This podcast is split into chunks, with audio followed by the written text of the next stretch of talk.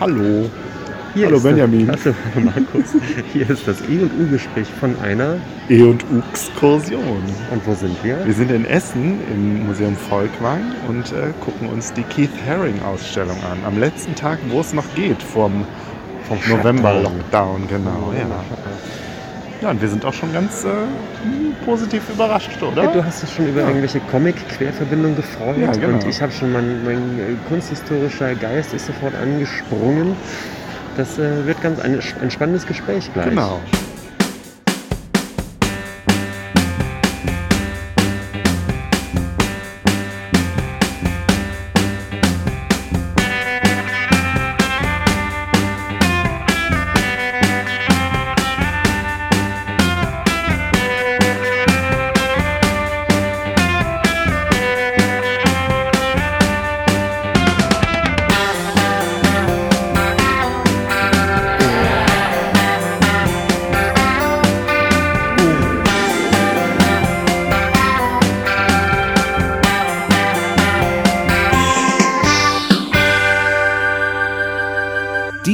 Podcast ist Teil des Podcast-Netzwerks dbpdw.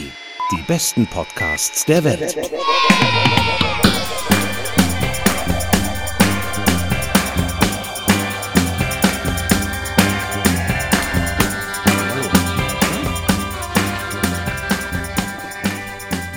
Stimmt das denn jetzt alles mit den Einstellungen? Ja, das müsste jetzt stimmen, dass das Band läuft. Ja, okay, gut.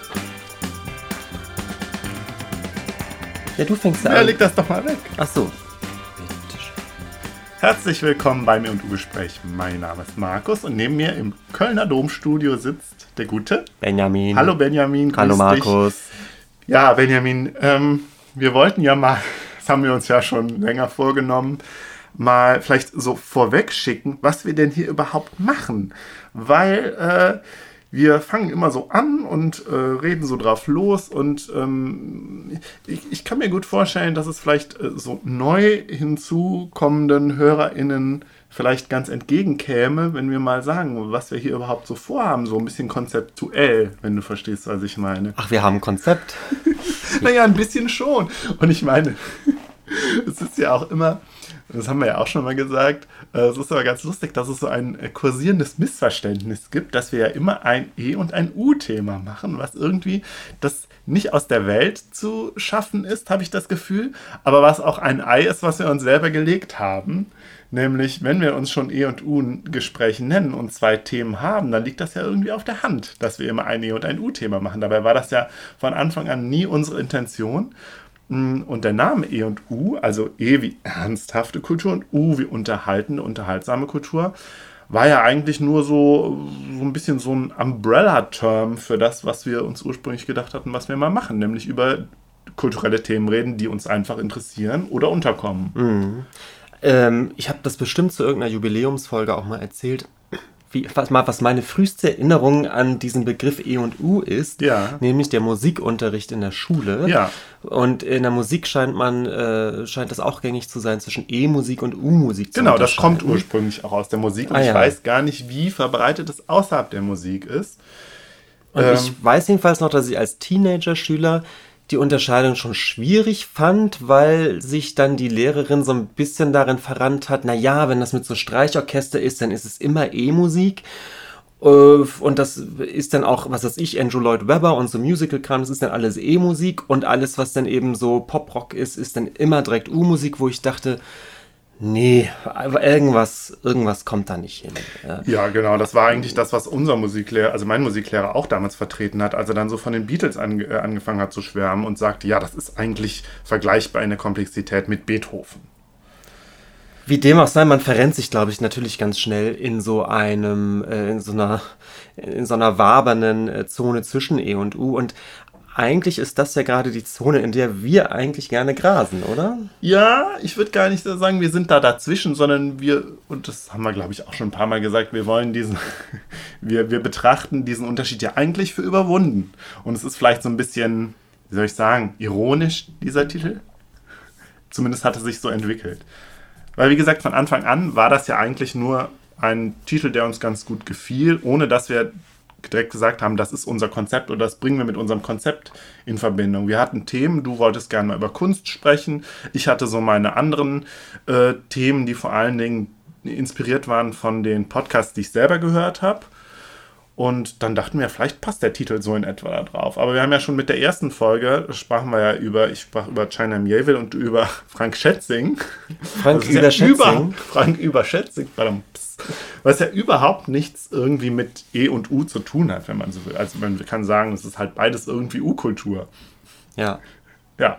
Und ähm, von daher, der Titel hat wenig mit, unser, mit dem zu tun, was wir hier konkret machen. Aber es hat sich dann doch herausgestellt in den, im Laufe der letzten 80 Folgen, dass das immer mal wieder, dass wir das immer mal wieder tangierten und auch diesen ähm, Unterschied thematisiert haben oder eben diesen nicht vorhandenen Unterschied oder diese, die Grenze zwischen beiden, die immer wieder äh, überschritten wurde in den Themen, die wir behandelt haben. Und vielleicht kommen wir irgendwann, können wir das vielleicht noch mal ein bisschen systematischer machen, aber eigentlich ist das nicht so im Zentrum unseres Interesses. Aber, großes oh. Aber. Ähm, der Bestandteil des Namens Gespräch, den nehmen wir schon sehr ernst. Ja. ähm, ich habe ja manchmal sogar das bisschen die, die Angst, dass wir ähm, oft ein ganz bisschen zu laberig werden oder ob, ob, ich meine Themen nicht, ob ich ein bisschen was vorformulieren sollte oder noch stringenter strukturieren sollte. Und eigentlich haben wir uns aber auch ganz gut darauf eingependelt, doch das eher als Gespräch zu handhaben. Ja. Und ähm, es ist ja meistens so, wir, wir wissen zwar schon meistens, welche Themen wir vorher vorstellen, aber viel mehr auch nicht. Und das heißt, ich bin immer sehr gespannt drauf, was du mir so erzählst und äh, du hoffentlich umgekehrt auch. Und diese Gesprächsstruktur, ich glaube, die die zieht sich doch ganz gut durch. Und ich finde, die hat sich für uns auch irgendwie erprobt und bringt uns auch großen Spaß. Also mehr ja. Spaß als ein sehr, sehr redaktionell aufbereiteter Podcast, ja, eben, wo, worauf genau, ich wenig Lust auch, hätte. Das wäre auch zu viel Arbeit, ganz ehrlich. Und es würde weniger dadurch mir zum Beispiel auch weniger Spaß machen. Und ich meine, es gibt ja im, in der Podcast-Community den Begriff des sprechenden Denkens, glaube ich. Der, ich habe jetzt den, den äh, Typen, den Namen des Typen vergessen, der den geprägt hat. Moritz Klenk, glaube ich, auch so ein Podcaster, der dieses Konzept so äh, quasi erfunden hat. Also beim, mhm. beim Sprechen denken, durch das Sprechen denken und so Dinge halt entwickeln. Und das ist das, was ich interessant finde und was ich halt auch bei anderen Podcasts mhm. gerne mag. Und ja, mal klappt's, mal klappt's nicht. Ja, aus meiner Warte ist es eben so, dass ich tatsächlich beruflich äh, noch strukturierter über Kunst auch mhm. teilweise schreiben muss und äh, wo es dann wirklich darum geht, ähm, zu straffen und eben wirklich ein, äh, schriftlich äh, ganz strukturiert äh, ein Kunstessay irgendwie abzuliefern. Und für mich ist eben der Podcast genau das andere. Ich möchte das genau da nicht. Das ist halt eher mhm. auch das, wo ich ein bisschen was ausprobieren will, wo ich irgendwie mal so eine, so eine Art von These aus der Hüfte schießen, die dann äh, eventuell am Ende auch gar, gar nicht so richtig gut aufgeht. Ja. Aber auch darum geht es dann irgendwie. Ja, und das geht mir ganz genauso. Ich habe ja auch so eine kleine Geschichte, äh, biografische Etappe in der Wissenschaft und bin da tatsächlich ein bisschen verstört rausgegangen, was so, eine, was so Fehler, Fehlerfreundlichkeit anbelangt und so, dass ich da das Gefühl habe, das ist da, da muss man sich, es geht eigentlich nur darum, sich gut zu verkaufen und äh, Unklarheiten möglichst zu überdecken und so und ähm, alles geschliffen zu formulieren und so. Und das, das hat mir alles nicht gefallen. Und ja, die Wissenschaft als als Diskussionsraum ist schwierig, weil man mhm. da schon wirklich mit, mit einer sehr geschliffenen und, und guten Performance abliefern genau, muss, um in diesen Diskurs zu, das, ja. zu kommen.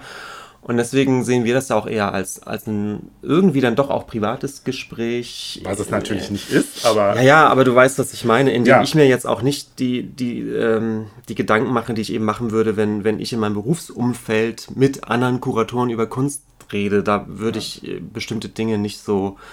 Ähm, nicht also, so aus der Hüfte Also ich merke, ich sage ja sehr gerne, das weiß ich nicht. Und das ist ein Satz, den ich äh, bei wissenschaftlichen Vorträgen auch gerne gesagt hätte, wo es aber immer hieß, das kannst du auf gar, darfst du auf gar keinen Fall sagen.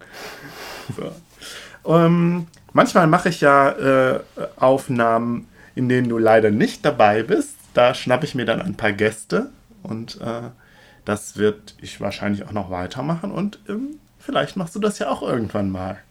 Vielleicht schnappst du dir auch mal jemanden und redest über Themen. Ja, dann nehme ich dich. Ja, das, ist, äh, das hat, ist, ist vor allen Dingen der Zeitfrage geschuldet, dass wir es manchmal halt nicht schaffen, zu zweit ein, ähm, eine Folge aufzunehmen, im, um, um unseren Monatsrhythmus beizubehalten.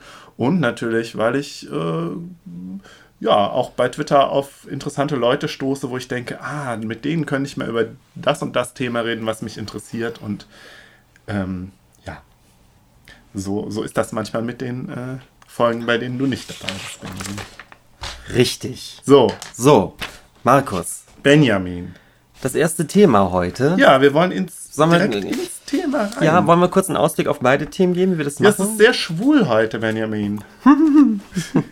Ja, Ja. ja.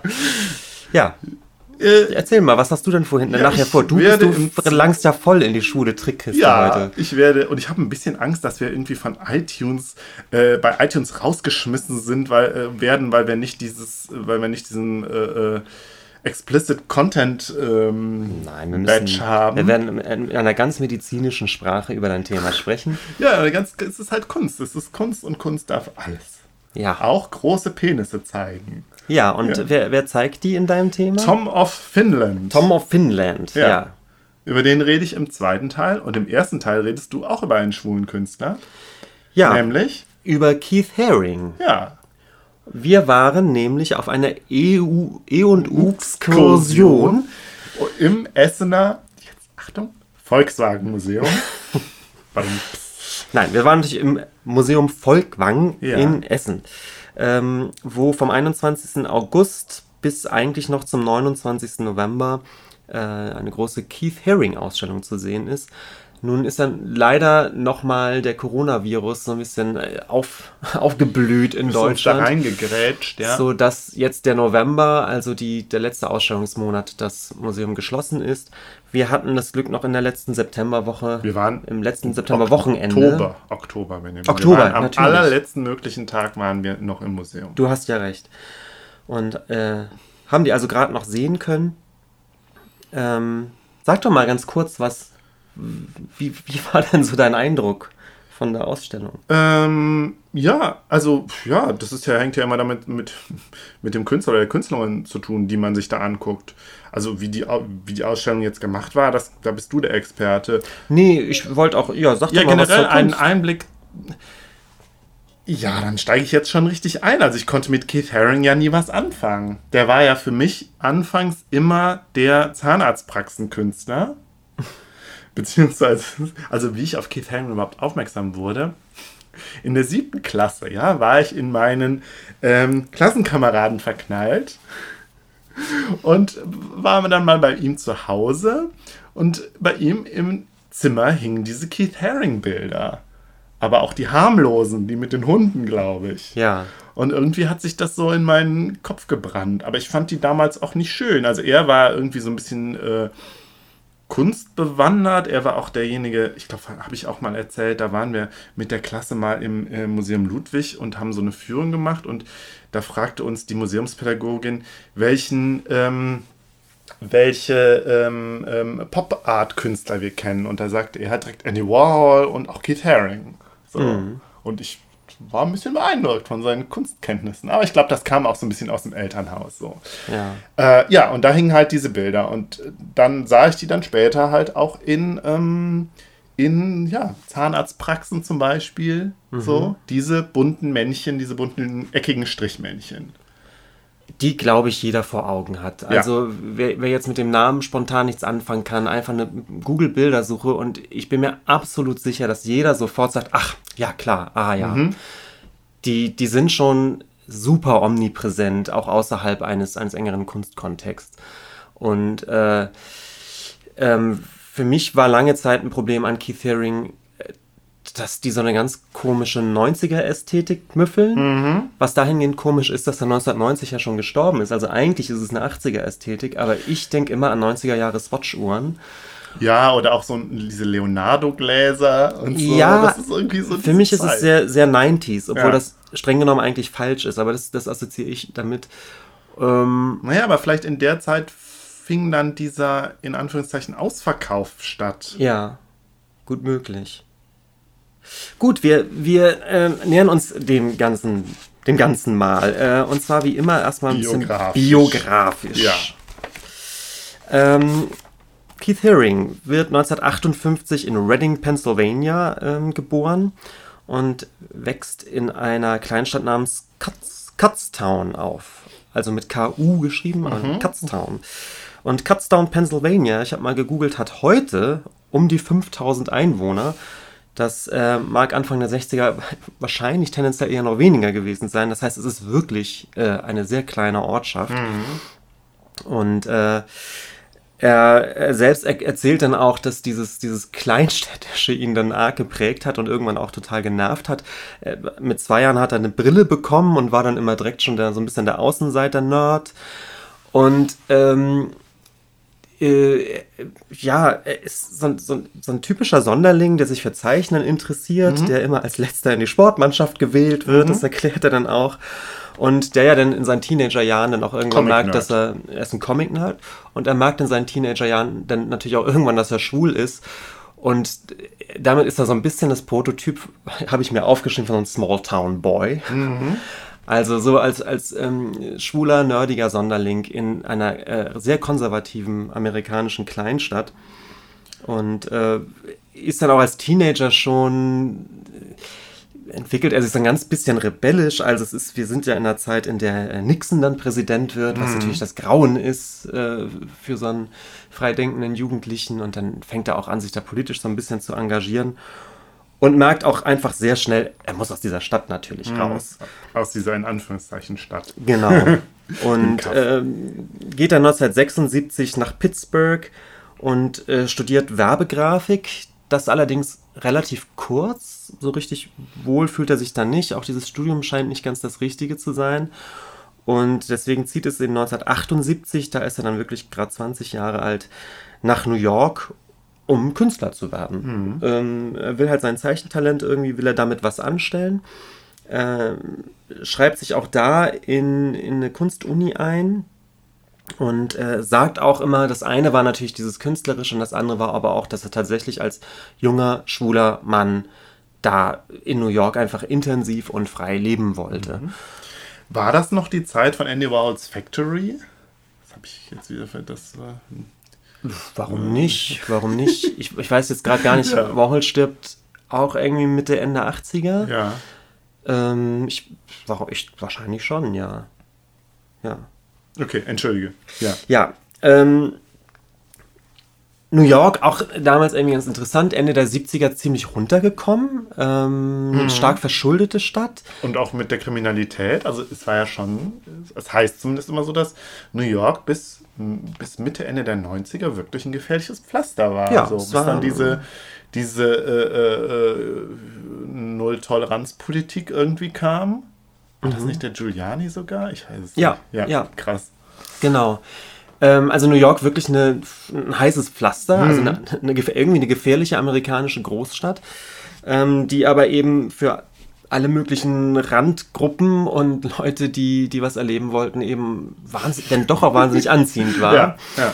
Und Keith Haring hat sich da pudelwohl gefühlt in, äh, in der, in der Punk-Szene, in der Gay-Szene, in ausgelassenen ähm, äh, Partys und äh, fühlt sich da total wohl. Also bis dahin wirklich so eine klassische Geschichte des Smalltown-Boy, äh, der in die äh, Großstadt kommt. Total. Sich, ja. Und auch mit allem drum und dran. Also das erzählt er auch ganz offen. Er hat alles an Drogen ausprobiert, er hat, er hat wilden Sex mit wechselnden Partnern gehabt und äh, es gab eben kein Wochenende ohne ausgelassene Partys.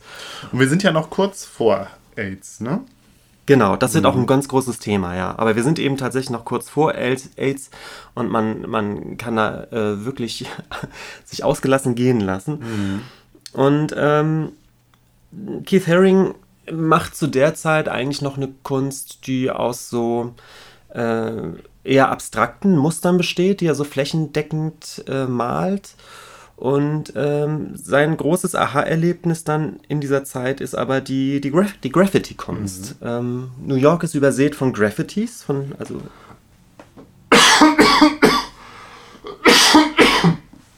Entschuldige. New York ist übersät von Graffitis, also von illegal angebrachten Spray Paint-Bildern und Schriftzügen, die ähm, nicht nur Mauern und Gebäude, sondern vor allem eben auch U-Bahn-Schächte und U-Bahnen selbst Mhm. eben überziehen. Und ähm, das fasziniert ihn. Das ist, ein, das ist ein Stil, das ist was, was er vorher so nicht kannte und was da natürlich allgegenwärtig ist. Und er fängt daran, äh, daraufhin auch an, eben zurück zu einer Art figurativen Malerei wieder zu finden. Und ähm, ganz interessant ist, ähm, wie soll ich sagen, ihm ist sehr bewusst, dass er, äh, dass er ein, ein, ein weißer männlicher Amerikaner ist. Und äh, er ist früh darauf aufmerksam, dass, ähm, dass er sozusagen mit dieser schwarzen Kultur, dass er da nicht zugehört. Und das fand ich interessant, weil er nimmt Kontakt mit Graffiti-Sprayern aus, also wirklich auch lernt er so die Größen der, der Graffiti-Szene kennen und versteht aber auch irgendwie, nee, das ist so deren Ding. Und ich so als White, als schwuler White Boy, muss mir schon was anderes ausdenken. Und ähm, obwohl seine Ästhetik viel von Graffiti hat, ist es kein Graffiti und er hat auch ganz, ganz selten gesprayt. Äh, Sprühfarbe ist überhaupt nicht sein Ding. Und das ist auch eine sehr bewusste Entscheidung, weil er sagt, nee, das, das, ist, das ist deren so, das ist so deren Ausdrucksmittel ähm, und das respektiere ich. Und ähm, trotzdem war dieses Graffiti halt, halt super wichtig für seine, seine Formfindung. Und was ihn halt total ähm, geflasht hat, ist, dass er gesagt hat, auch diese, diese Graffiti ist eine Art Reaktion, eine Gegenreaktion auf die überall omnipräsente Werbung. Er sagt, weil Werbung mit so großen Schriftzügen und die natürlich auch auf Einfachheit, ja. auf, auf Plakativität und auch auf eine gewisse Nervigkeit aus ist. Also Werbung soll sich ja so ein bisschen aufdrängen durch grelle Farben und so weiter. Und er sagt, für ihn war Graffiti immer genau das, das, äh, das Gleiche, aber von der Gegenrichtung sozusagen, von, von einer Gruppe von Menschen, die eben sonst kein Gehör hat, die sich die Mittel der Werbung, nämlich diese, dieses Grelle, diese Einfachheit in der, in der Motivik und auch dieses irgendwie Aufdringliche im Stadtbild, die sich das ownt und für sich umwendet. Und Sehr da, ja. da will er hin. Das, genau das möchte er eigentlich auch machen. Und ähm, ich habe jetzt ähm, das mal als Aufhänger genommen, um mich hier so ein bisschen zu strukturieren. Also meine, meine Arbeitshypothese ist so ein bisschen, dass, dass, ähm, dass, dass der große Dreh- und Angelpunkt seiner Kunst ist, nämlich die Demokratisierung von Kunst und eben, was daran eben hängt, Pop. Eine populäre, eine, eine populäre Art von Kunst zu sein. Und äh, es gibt ein, ein Zitat von ihm, das äh, ist wie folgt. Für mich war Kunst immer etwas, das die breite Massen, Masse ansprechen kann und nicht nur eine Li- Elite, die sie sich leisten und verstehen kann. Und das fand ich total interessant mal als Aufhänger zu nehmen. Ich lese es nochmal vor. Für mich war die Kunst immer etwas, das die breite Masse ansprechen kann und nicht nur eine Elite, die sie sich leisten und verstehen kann. Und wenn ich das mal auseinanderdröseln darf, fand ich ähm, diese zwei Dinge interessant, sich leisten und verstehen. Nämlich mit dem sich Kunst leisten können, hat er, ähm, spricht er was Ökonomisches an. Kunst ist teuer und schließt damit schon ganz viele Leute vom Kunstgenuss so ein bisschen aus. Zumindest vom Kunstbesitzen. Und das zweite, das Verstehen, spricht so eine Art, äh, spricht so einen intellektuellen Aspekt an, ja. Dass der Kunst natürlich auch immer vorgeworfen wird, ist, ähm, es ist eine sehr ein intellektuelles Hobby. Man muss wahnsinnig viel Vorwissen und Verständnis mitbringen, um sich mit Kunst auseinanderzusetzen oder sich darüber äußern zu dürfen. Und da sind wir jetzt bei diesem Begriff der Art World, den wir schon mal hatten, ja. Dass es ja ähm, tatsächlich so eine Art ähm, Kunst, Kunstghetto gibt aus Galeristen, aus Kunstkritikern, Kunsthistorikern und Künstlern, Museumsleuten, die für sich so ein bisschen die Deutungshoheit äh, über Kunst haben und dass sich ganz viele Leute da sofort ausgeschlossen fühlen. Ja, und ich meine, das ist ja, das, es geht ja um bildungsbürgerliche Distinktion, also tatsächlich auch um Abgrenzung von äh, den Nichtbildungsbürgern, beziehungsweise den der Arbeiterklasse oder, wenn man so will, ja, oder halt auch den Besitzbürgern. Durch ein spezifisches Wissen, einen, einen spezifischen Geschmack, der kultiviert wird. Genau. Und ich habe noch ein, was Drittes, was es in diesem Zitat nicht so, nicht so drin steckt, aber auch noch äh, ausgemacht. Und das ist eben eine Idee des, des Partizipativen im Sinne, dass er eben auch die Orte aufbrechen will, in denen die Art World stattfindet. Raus aus den Galerien, raus aus den Museen. Raus aus den Galerien, raus aus den Museen. Als, was eben halt auch äh, Orte sind, die sehr abgeschlossen sind, wo nicht jeder reinkommt, wo bestimmte Regeln herrschen, die man, ja, bestimmte, ein, man braucht einen bestimmten Habitus, um jetzt nochmal so einen Bourdieu-Begriff reinzubringen. Also man muss sich auf bestimmte Art und Weise verhalten. Und wer das halt nicht kann oder nicht tut, der muss halt draußen bleiben. Ja, und der Witz ist, muss es natürlich nicht, rechtlich gesehen. Nein, das sind ja ungeschriebene es, Gesetze Es sind ungeschriebene ja. Gesetze und es hat sich eben so, so verselbstständigt, dass man einfach sagen muss, es gibt eine große Gruppe von Menschen, die nicht im Traum auf die Idee kommen würden, in Mhm. ein Kunstmuseum zu gehen. Und das sind aber eben die Leute, mit denen er sich eigentlich äh, solidarisch zeigt und denen er auch seine Kunst eigentlich zeigen will, ja. Wo du eben sagtest, dass er sich halt auch mit der Punk-Szene sich verbunden fühlt. Ich meine, es gibt ja diesen DIY-Begriff, dieses, die, die, diese DIY-Bewegung, also mach es selbst quasi. Ja. Ne? Was viele Punk-Bands sich dann auch äh, zum Motto gemacht haben und einfach, ohne jetzt ausgebildete Musiker zu sein, einfach Musik gemacht haben. Ja, ja.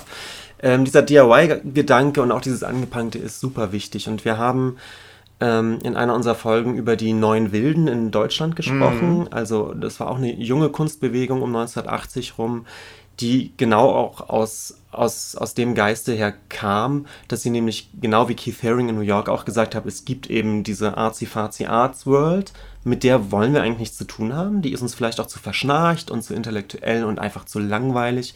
Wir wollen eine Kunst machen, die mit unserem Leben zu tun hat und ähm, mit unserem Lebensumfeld einfach irgendwie auch zu tun hat.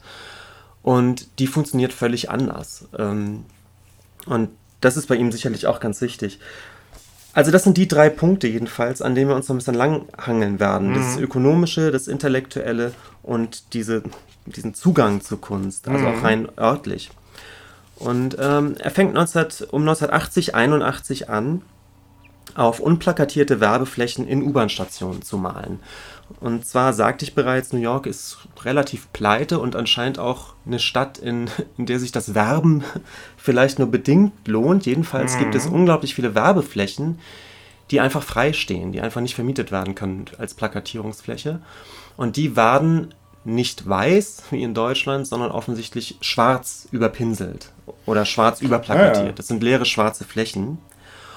Und äh, Keith Haring sieht darin irgendwann Malgründe. Er sagt es ja super, äh, mitten in der U-Bahn immer diese großen schwarzen Flächen, darauf male ich. Und das Ganze hat äh, tatsächlich was, äh, was Performatives fast. Also er kommt mit der U-Bahn an, springt raus und malt mit Kreide auf diese schwarzen Flächen. Ähm, und was er da malt, da kommen wir gleich nochmal noch mal zu. Äh, wie ich schon sagte, diese, dieses, diese Kreide ist für ihn auch so ein bisschen so ein Statement zu sagen, ich bin eben kein Sprayer, ich spraye bewusst nicht, sondern ich komme aus einer anderen Richtung, ich komme auch eher aus der Zeichnung. Äh, deswegen ist diese, diese weiße Kreide auf schwarz auch irgendwie ganz gut. Ähm, interessant auch der Aspekt, er sagt, er wird mehrere Male natürlich verhaftet. Und die Polizei war aber jedes Mal ein ganz bisschen ratlos, weil er sagt, das ist ja Kreide. Kann man ja einfach einmal Wasser drüber, dann ist es weg. Und damit ist er natürlich vor, vor dieser Anzeige gegen Sachbeschädigung so ein bisschen gefeit. Er wird trotzdem immer wieder mal aufgegriffen, aber äh, eigentlich ist der Konsens dann immer, dass, dass die ihm eigentlich nichts vorwerfen können, weil er sagt, nur wisch jetzt halt wieder weg. Und äh, das ist ja irgendwie auch ganz, äh, ganz schnippisch von ihm. Und was er erreicht, ist, dass er ähm, Hören wir hier gerade den Dom? wir hören gerade den Dom. Ich weiß nicht, ob man ihn auf der Aufnahme hört. Genau.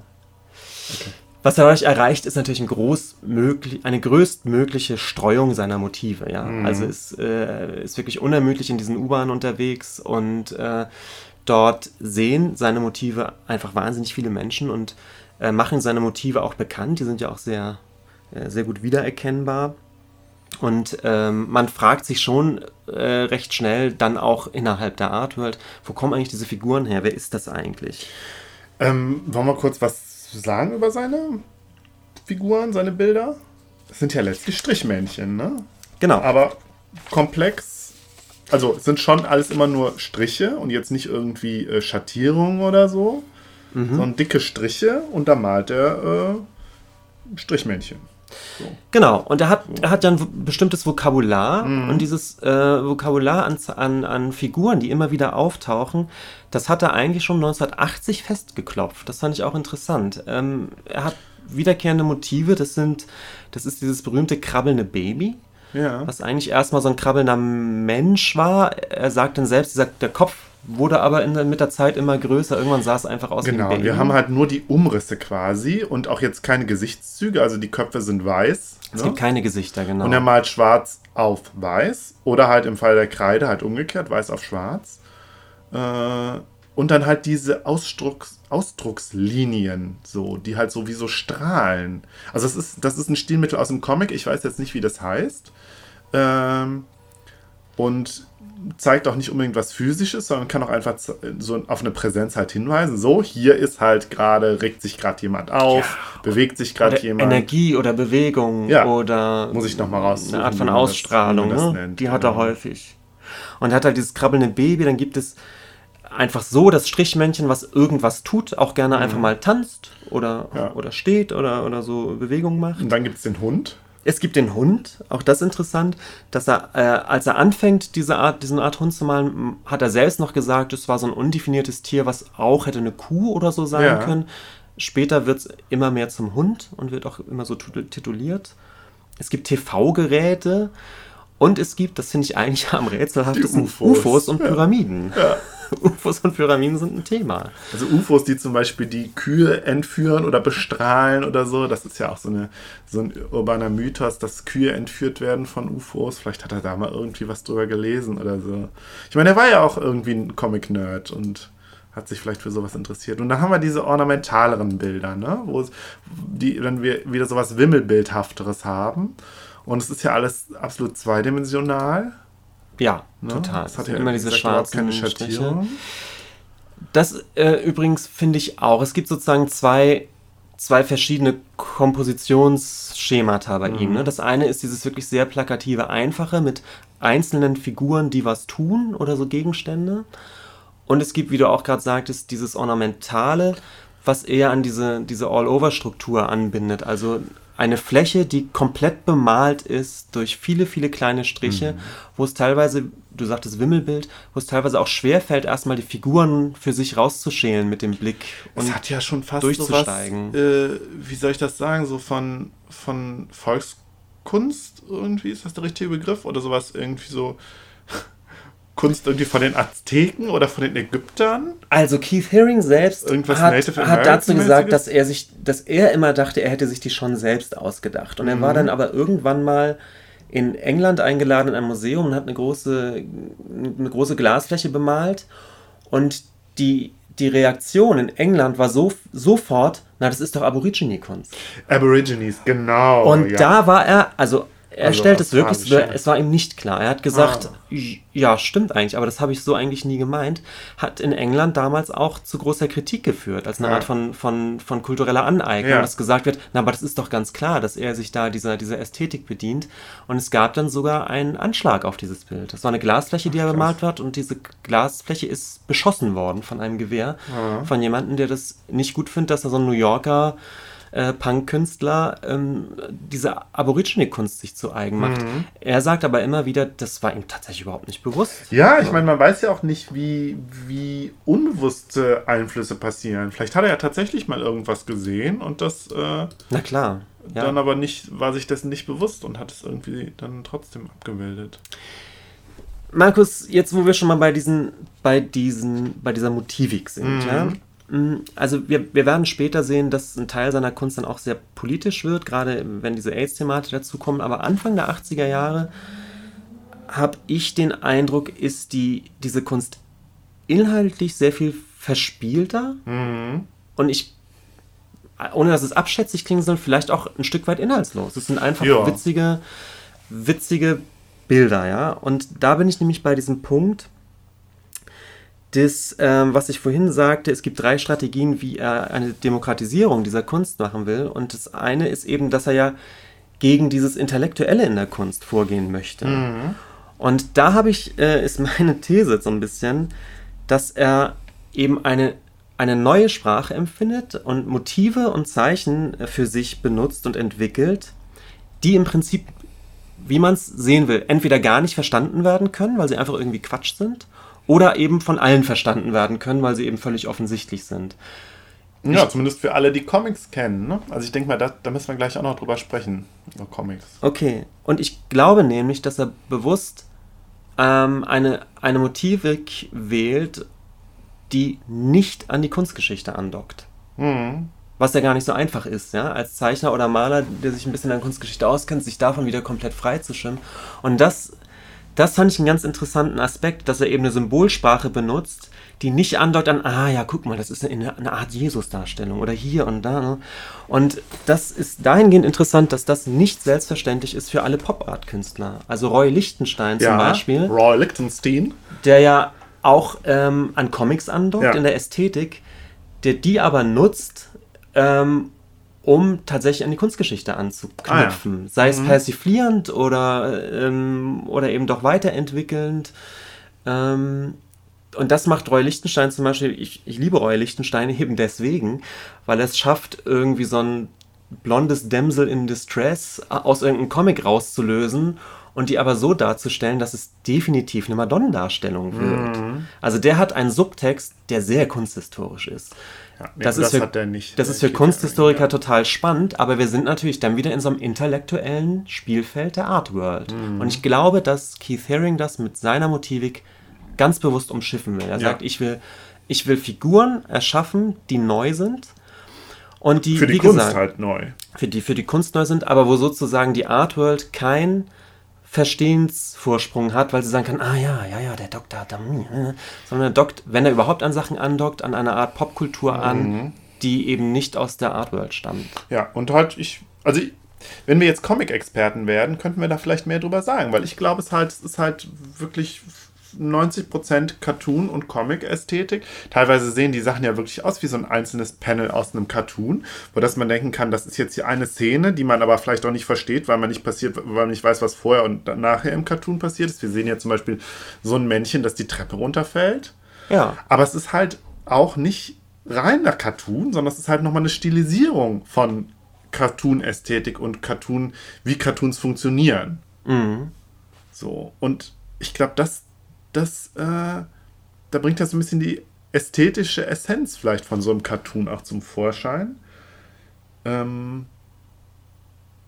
Ja. letztendlich hat es aber vom, vieles hat vom, vom Gehalt nicht mehr als, als ein Smiley oder sowas. Ne? es ist, es sind ist eine reine Oberfläche, wenn du so lachende willst, Gesichter, Ne? Da, es da steckt nichts hinter. dann ist da so ein Es Pärchen, was das, sich umarmt, Das Ornamentale, ne? das ist die schöne Oberfläche. Wie gesagt, es ist auch einfach nur mal ein tanzendes Männchen. Ja. Hier haben wir so ein, so ein Männchen in der Mitte, was wie so ein Dompteur in der Mitte eines Bildes Es steht, ist- es mit einem Loch im Bauch Ja. und durch das Loch. Ja, ähm, es ist drollig, durch es das ist Loch lustig. Es springen. macht einfach Spaß, sich das anzugucken. Ne? Und manches, bei manchen kann man sich so Geschichten zu ausdenken, wie zum Beispiel das mit den UFOs und der Kuh. Und jetzt sehen wir hier zum Beispiel so Roboter, die gegen Engel kämpfen. So, wenn man, wenn man so will. Böse Roboter mit Hörnern, so teufelartig. Hier wieder Maximilian aus äh, äh, ähm, Hm. dem schwarzen Loch. Äh, diese Roboter, die, die sehen tatsächlich Mhm. auch noch mehr aus, äh, wie aus, tatsächlich aus dem Comic. Ne? Ja. Da würde man gerne wissen, aus welchem Comic er das sozusagen hat. Ja, aber ich glaube, das hat der hat nicht so. Also ich meine, klar, wir sehen die Mickey Mouse und ich glaube, das ist so einer der wenigen klaren Bezüge, dass dann ab und zu mal der Mickey Mouse Kopf dann auftaucht. Hier zwar nur mit einem Auge. Aber sonst hat er, glaube ich, kaum klare Bezüge auf andere Comics. Nein, ganz selten. Wie gesagt, das gilt für einen großen Teil seines Frühwerks. Ich habe das Gefühl, dass sich das später noch ein bisschen Ja. politisiert. Da werden wir drüber sprechen. Ja. Aber ich glaube, die Dinge, mit denen, mit denen er um 1980 oder in den frühen 80er Jahren bekannt wird, sind betont, ähm, haben eigentlich keine Message, außer dass sie da sind, dass sie witzig sind, dass sie poppig sind. Ähm, und dass man sie einfach cool und, und, und lustig finden Mhm. kann, ja. Und Kinder finden die bestimmt auch gut. garantiert. Er hat- deswegen hatte das mein, mein Schwarm in der siebten Klasse auch in, bei sich im Kinderzimmer hängen. Ja, Weil seine Mutter gedacht hat, ach, das ist was für Kinder. ja. Ähm, er hat, ähm, wie gesagt, er bringt diese Dinger ja im, diese Dinge im, äh, im öffentlichen Raum an, was ähm, durch diesen Wiedererkennungswert dieser Figuren einfach dazu führt, dass er relativ schnell ähm, bekannt wird einfach. Also Wie schon Banksy. wie Banksy, da werden wir auch noch drüber sprechen. Ähm, 1982 äh, wird ein Galerist auf ihn aufmerksam, Tony Safragi, über den werden wir auch irgendwann mal sprechen müssen Okay. ähm, der ihn natürlich darauf hinweist, dass diese ganze Sache da im öffentlichen Raum das schon okay ist, aber man, es wäre ja auch schön, wenn er Sachen auf transportable Träger malt, um die natürlich auch verkaufen zu können. Da kommt natürlich dann doch der Markt ins Spiel. Und ähm, auch hier wieder sehr bewusst sagt, ähm, zumindest 1982, Herring, Herring erstmal, er möchte keine Leinwände bemalen. Er sagt, nee, das, das ist ihm zu, schon wieder zu sehr Kunst und zu sehr Museum. Äh, er muss sich was anderes überlegen. Deswegen malt er entweder einfach auf Papier, ähm, und zwar nicht als, als Druck, sondern er malt dann eben auch auf Papierbögen. Ähm, und auf äh, Vinylplanen, auf so große Plastikplanen. Die auf so LKWs gespannt werden, auf LKW-Anhänger. Ja, zum zumindest vom Material her. Die haben dann so Ösen, als könnte man die irgendwo so, so, so festmachen. Kennst du diese Freitagtaschen? Ja. Da musste ich direkt dran denken. Ja. Ja. Und das ist einfach sein Versuch, erstens in äh, Großformate hinzukriegen, weil er kommt ja durchaus vom Großformat, von seinen Mauerbildern. Äh, Das will er schon auch rüber retten. Und ähm, diese Planen sind für ihn, glaube ich, einfach eine Möglichkeit, ähm, der Leinwand so ein bisschen aus dem Ja. Weg zu gehen, um, um nicht Leinwände zu malen. Man muss allerdings sagen, irgendwann knickt er so ein bisschen ein. Also Ja. ab, ab Mitte der 80er gibt es durchaus dann auch Leinwände von Mhm. ihm.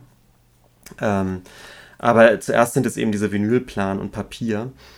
Ähm, er lässt sich beim Malen auch gern beobachten, was nochmal wieder so was, auch was Partizipatives hat und ähm, was Performatives. Ähm, übrigens eben auch bis zum Schluss diese, auch diese Vinylbilder und auch seine Wandbilder immer mit Pinsel und selten gesprayt. Ich erwähne das deswegen, äh, glaube ich, jetzt nochmal, weil ich immer dachte, er wird auch sprayen. Das tut er tatsächlich ganz, ganz selten.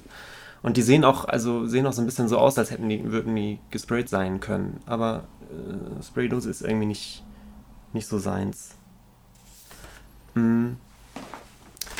Ähm, genau, um äh, bei diesem ökonomischen nochmal kurz zu bleiben äh, oder da nochmal hinzukommen. Ich sagte ja, das ist die, dieses andere Ding, dass er sich überlegt, wie kann ich dieser Falle entgehen, irgendwann einfach so teuer zu sein, dass, dass mich bestimmte Leute einfach nicht mehr leisten können. Das, seine eine Strategie ist natürlich, dass er außerhalb äh, des Museumsbetriebs arbeitet, das heißt, seine ähm, seine Kunst im öffentlichen Raum ist natürlich sowieso öffentlich für jeden zugänglich. Und äh, das andere ist aber, dass er 1900, jetzt muss ich kurz gucken, 1986 in Soho seinen berühmten Pop-Shop äh, aufmacht. Ja. Und in diesem Pop-Shop ähm, bietet er T-Shirts und Tassen und Poster und Schlüsselanhänger und alles mögliche. Merchandising. Merchandising im Prinzip mit seinen Motiven an. Ja. Und das ist zeitlich ganz interessant, weil ich sagte, so um 1985 beginnt er eben dann doch Leinwände zu bemalen. Ah. Und ein Jahr später eröffnet er seinen Pop-Shop. Und das ist eigentlich ganz clever, ne? dass er sagt, okay, er hat jetzt einen Galeristen, er ist inzwischen, ähm, das muss man dazu sagen, weltbekannt, er kriegt wahnsinnig viele ähm, äh, Einladungen zu re renommierten äh, Biennalen auf der ganzen Welt und Ausstellungen, hat auch erste Einzelausstellungen, vor allem in Europa äh, ist er wahnsinnig bekannt und hat Museumsausstellungen und das ist sozusagen dann doch sein Entree in die Art World und das bedient er dann irgendwie auch, indem er sagt, er malt eben doch Leinwände. Und in, äh, die sind natürlich für Sammler, für Kunstsammler und für Museen total interessant. Aber er will eben auf gar keinen Fall ähm, da komplett hängen bleiben. Also muss er sich überlegen, wie er auf der anderen Seite doch noch weiterhin ähm, eben anderes Standbein schafft. Und das ist dieser Popshop, wo er bewusst ganz günstige Produkte an, äh, anfertigt, die eben für Nicht-Kunstsammler erschwinglich sind. Und wir können uns schon vorstellen, es gibt jetzt ein Pro und Contra. Ähm, und das Contra kommt witzigerweise dann aus der Art World, die sagt, ja, ähm, dafür, dass er ja so ein Punkboy ist und sich eigentlich nicht ausverkaufen wollte, ist das natürlich der totale Sellout. Ja?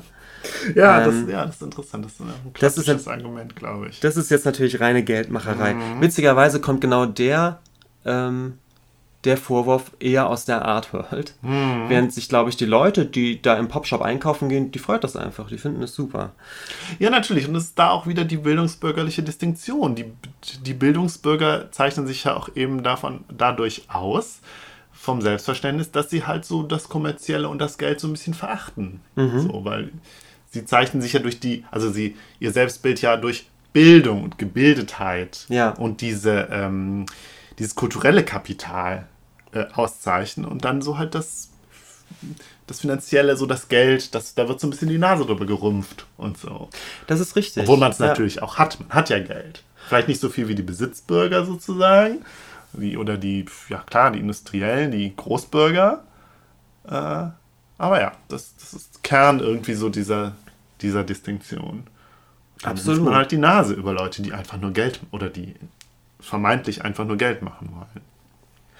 Und ich meine, äh, für Herring ist dieser Popshop, also natürlich hat er auch damit gerechnet, dass jetzt so ein Sellout-Vorwurf kommt, aber er sagt halt ganz klar, es ist für ihn eine logische Konsequenz aus dieser Straßenkunst. Er sagt, wenn er eine Kunst für alle machen will, dann muss die auch irgendwie für alle erschwinglich sein. Und er kann jetzt eben keine 2x2 Meter großen Leinwände äh, für 10 Dollar einfach irgendwie so fast verschenken. Das funktioniert, das geht einfach auch ökonomisch für ihn auch nicht. Ähm, und das ist eben die Möglichkeit zu sagen, es kann sich aber jeder irgendwie was von Keith Haring doch irgendwie holen und zu Hause hinhängen oder, oder dabei haben als Schlüsselanhänger.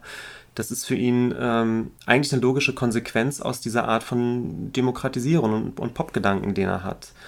Ähm, eine Fußnote, von der ich nicht weiß, ob man, ob man ihr trauen kann, ist, dass er behauptet, der Popshop sei eigentlich auch immer defizitär gewesen. Er hätte niemals einen Gewinn mit diesem Popshop gehabt, sondern in guten Zeiten hat sich das gerade so die Waage gefüllt, aber eigentlich musste er eher immer ein bisschen Geld zuschießen, damit, er, damit der Laden offen bleiben kann. Weiß ich nicht, so ein ganz bisschen dagegen spricht, dass der Popshop auch nach seinem Tod bis 2005 in New York immer noch offen war. Mm, Also irgendwann hat sich das vielleicht auch gedreht mit dem Defizitärsein, ich weiß es nicht. Ähm, ja, wir müssen denn jetzt tatsächlich über das äh, große Thema AIDS sprechen, was ähm, so die zweite Hälfte seiner, seiner, seiner Karriere und seines Schaffens ähm, total maßgeblich beein, äh, beeindruckt hat. Ähm, Anfang der 80er ähm, rollt, man muss es wohl wirklich so sagen, die AIDS-Welle durch, ähm, vor allem durch die Schwulenszene, eben auch gerade in New York. Und das ist natürlich genau die Szene, in der sich Keith Haring bewegt. Ähm, 1983 stirbt Klaus Nomi, der Oh ja, über den könnten wir auch mal eine Folge machen. total naheliegend, ja. Also der, der aus Deutschland stammende Ich glaube ähm, aus Gelsenkirchen oder Essen. Also So ein- so aus dem Ruhr-Podcast. Ja. Performance-Künstler, Schrägstrich Ah. Sänger, ähm, der aber in New York sein Umwesen treibt. Typischer Fall von jemand, der in Deutschland selbst gar nicht so bekannt ist wie im Ausland. Mhm. Und Klaus Nomi ist 1983 wirklich einer der, der allerersten prominenten ähm, äh, Menschen, die an, an AIDS sterben. Und eben auch ein guter Freund von Keith Haring. Und Haring selbst sagt auch, Klaus Nomi sei sein, der erste ihm bekannte AIDS-Tote gewesen. Ähm, und das äh, AIDS-Thema verschwindet äh, ab 83 natürlich nicht, sondern ganz im Gegenteil. Ähm, es grasiert so dermaßen in der Szene, dass Keith Haring sagt, es war einfach. Die Leute sind äh, dann alle gestorben. Es war vollkommen erschreckend.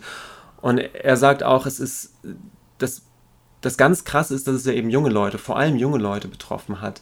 Er sagt, es gab halt Freunde von ihm, die, die waren Anfang 20, die hat er dann mal drei, vier Wochen nicht gesehen, äh, hat gerade noch mit denen gefeiert und vier Wochen später hat er die auf der Straße wieder getroffen und die fast nicht wiedererkannt, weil die halt ähm, völlig, völlig abgemagert waren und wo klar war, oh, oh, der stirbt jetzt. Und das passiert eben nicht mit ein, zwei guten Freunden, sondern er sagt, ähm, die Leute, mit denen er gefeiert hat, die wirklich in dieser Schulenszene waren, da war es einfach so, wenn du, wenn du zehn gute Freunde hast, dann äh, waren innerhalb von zwei, drei Jahren waren fünf bis sechs von denen weg. Und ähm, Das ist so krass, ne? Ja. Also das ist, ja. ja. Und diese Erzählung, mich hat das fast daran erinnert, wie, das ist ja fast wie so ein Kriegszustand, ne? Wie Erster Ja. Weltkrieg, wo, wo, wo alle deine Kommilitonen oder deine, deine Schulkameraden in den Krieg gezogen sind und nur noch ein Viertel ist wiedergekommen. Ja. Ähm, das sind wirklich solche Zahlen zu, zu den Hochzeiten da.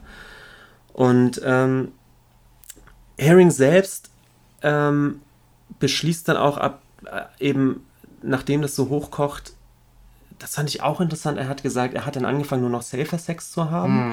Vor allem auch, um andere zu schützen, weil er davon ausgegangen ist, garantiert habe ich diesen Virus schon. Mhm. Er sagt, es, es, war einfach sozusagen statistisch kaum möglich, dass er das nicht hat. Und er hat aber keinen Test machen lassen. Und mhm. er hat gesagt, er wollte es einfach nicht wissen. Er hat gesagt, er ist einfach irgendwie davon ausgegangen, wahrscheinlich habe ich es längst.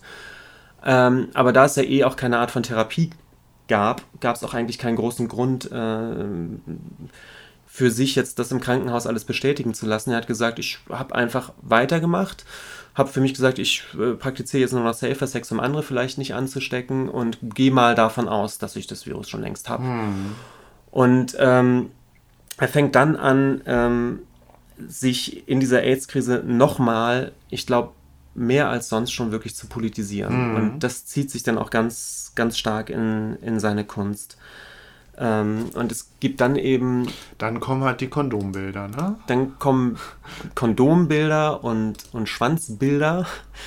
Es gibt dann so Bilder, wo, wo der Penis selbst zu so einer Art Monster wird, der dann so, der dann so. Ähm, Was ja ganz schön krass ist, ne? Weil es ja letztlich das ausdrückt, was die heterozentrische Mehrheitsgesellschaft dann an so Fantasien entwickelt hat, so von den Schwulen als Krankheitsträgern und so. Also, ne, es gab ja dann diesen ganz krassen Backlash. Da haben wir ja auch schon, habe ich ja mit Nils schon in der Derek Jarman Folge drüber gesprochen, in eine Zeit, wo, wo sexuelle Befreiung und Befreiung der Homosexuellen so gerade irgendwie zwei Jahrzehnte alt war, wenn überhaupt, und dann es diesen krassen Backlash gab, nicht nur durch die Krankheit, sondern auch durch eine in dem Zuge entstehende viel stärkere Diskriminierung, ne? so im Sinne von das Blöde ist, ich weiß wirklich zu wenig darum und es ist auch einfach ja ein Thema, mit dem man sich nicht gerne beschäftigt als, als Schwuler mhm. Äh, und was aber so prägend war einfach. Und was, glaube ich, auch noch nicht hundertprozentig aufgearbeitet wurde irgendwie. Diese, es ist dann noch, noch nicht genug Trauerarbeit geleistet, glaube ich. ich meine, die Stigmatisierung ähm, der Schwulen als jetzt eben die AIDS-Kranken und äh, das, ja, das spielt eine ganz, ganz große Rolle. Die Strafe Rolle. Gottes letztlich. Absolut. Und äh, das wird ja auch tatsächlich so aus, ausgesprochen. Ja, damals, ja. Ne? ja. Und äh, das war ja die Reagan-Zeit und ich glaube, da war. 1980 kommt Reagan an die Macht, genau. Es ist ultra konservativ mal wieder. Mhm. Und es ist genau wie du sagst, ähm, man hat sich als Schwuler ja gerade so, so ab Stonewall, gerade war man ja jetzt ganz, ganz gut dabei, sich eine Subkultur mhm. zu schaffen und auch an die Öffentlichkeit noch viel mehr zu gehen. Und AIDS war da wirklich so, so eine Art ähm, Rückschritt, weil man plötzlich Krass, als, ja. ach, die die Schwulen durch ihre Promiskuität, guck mal, jetzt haben die da so eine Seuche. Ne? Ja. Ne? Und der Begriff äh, des, des, des schwulen Krebs mhm. äh, war, war etabliert und so. Und äh, Herring macht natürlich zweierweise auch in seiner Kunst. Ähm, das eine ist nämlich Aufklärungsarbeit auch innerhalb der schwulen Szene zu leisten. Er lässt sich auch Werbung für Safer Sex. Werbung für Safer Sex. Wenn man so will. Ja? Absolut. Die Männchen, die mit den Kondomen. Ne? Und das andere ist eben auch diese Stigmatisierung zu bekämpfen in der Öffentlichkeit und ähm, auch darauf aufmerksam zu machen, was da überhaupt los ist. Ja? Also lange Zeit hat ja auch die Politik überhaupt nicht reagiert, weil die Schwulen haben da ja, anscheinend ja so eine Krankheit, Problem, ne? das ist deren ja. Problem. Äh, und wir wissen alle, bis, das zieht sich bis heute durch, das Gesundheitssystem ist, in den USA ist schwierig. Mhm. Ähm, Gerade heute sieht man das ja wieder. Ja, mhm. und schwule.de dann äh, doch auch immer noch in New York eine, eine, Randgruppe waren und häufig aus, aus prekären Verhältnissen kamen. Für die waren eben Krankenhausaufenthalte ja. waren teuer oder unbezahlbar.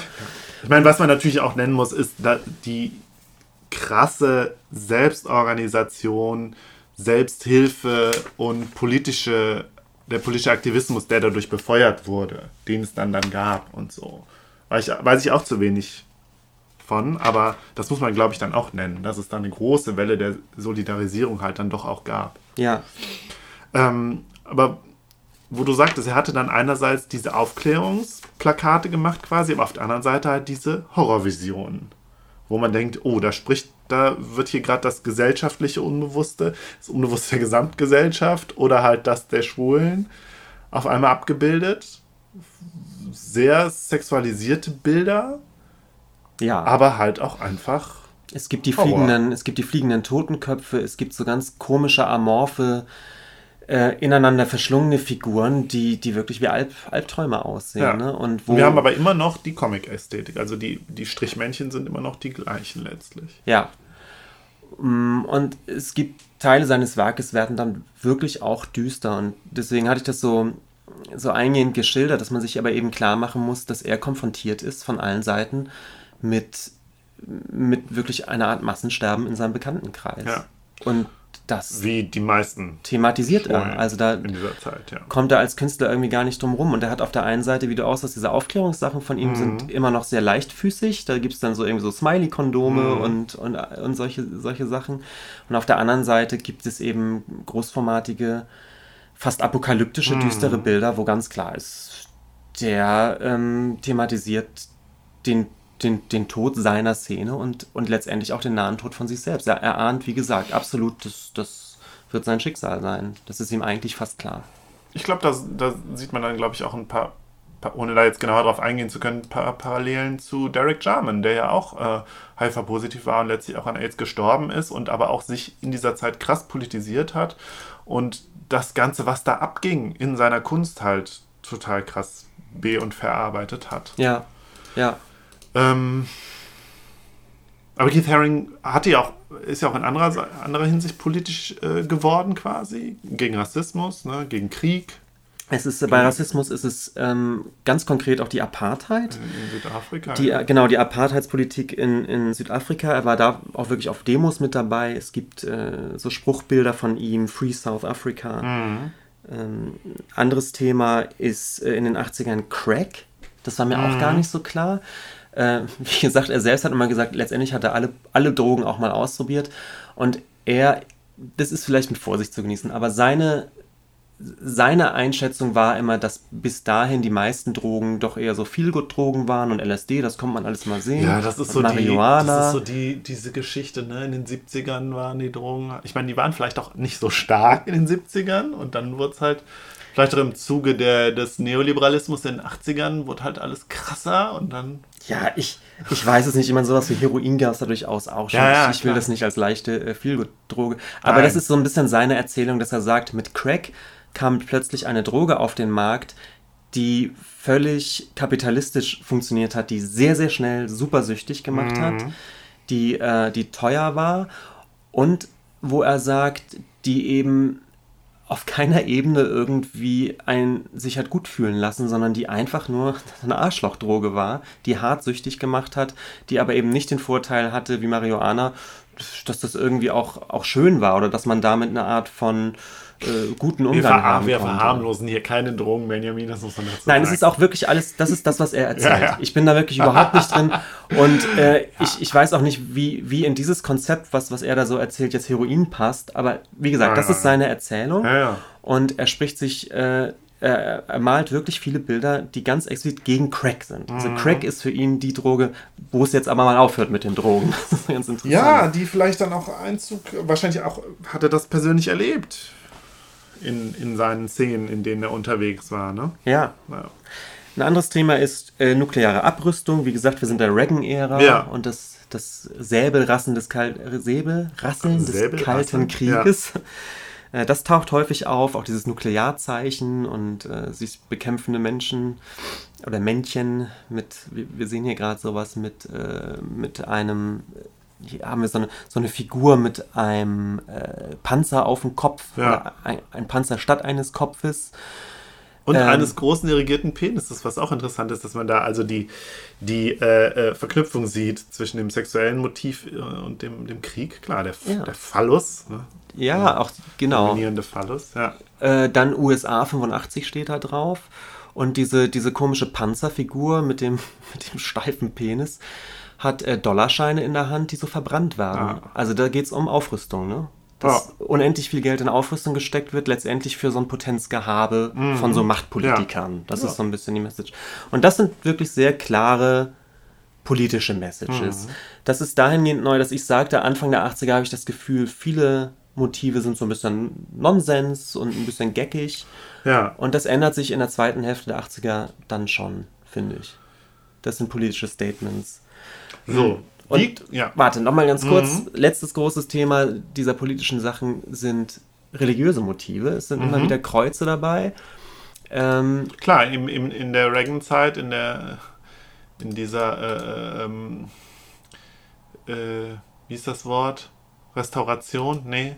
Äh, in dem Backlash, ja, kam natürlich auch die ganze religiöse Rechte wieder äh, äh, an die Macht irgendwie ein Stück weit und hat den Diskurs zunehmend bestimmt und ja, die also, Politik. Da sind eben Figuren, die sich, glaube ich, mit, mit so Kreuzformen gegenseitig erstechen oder Mhm. so.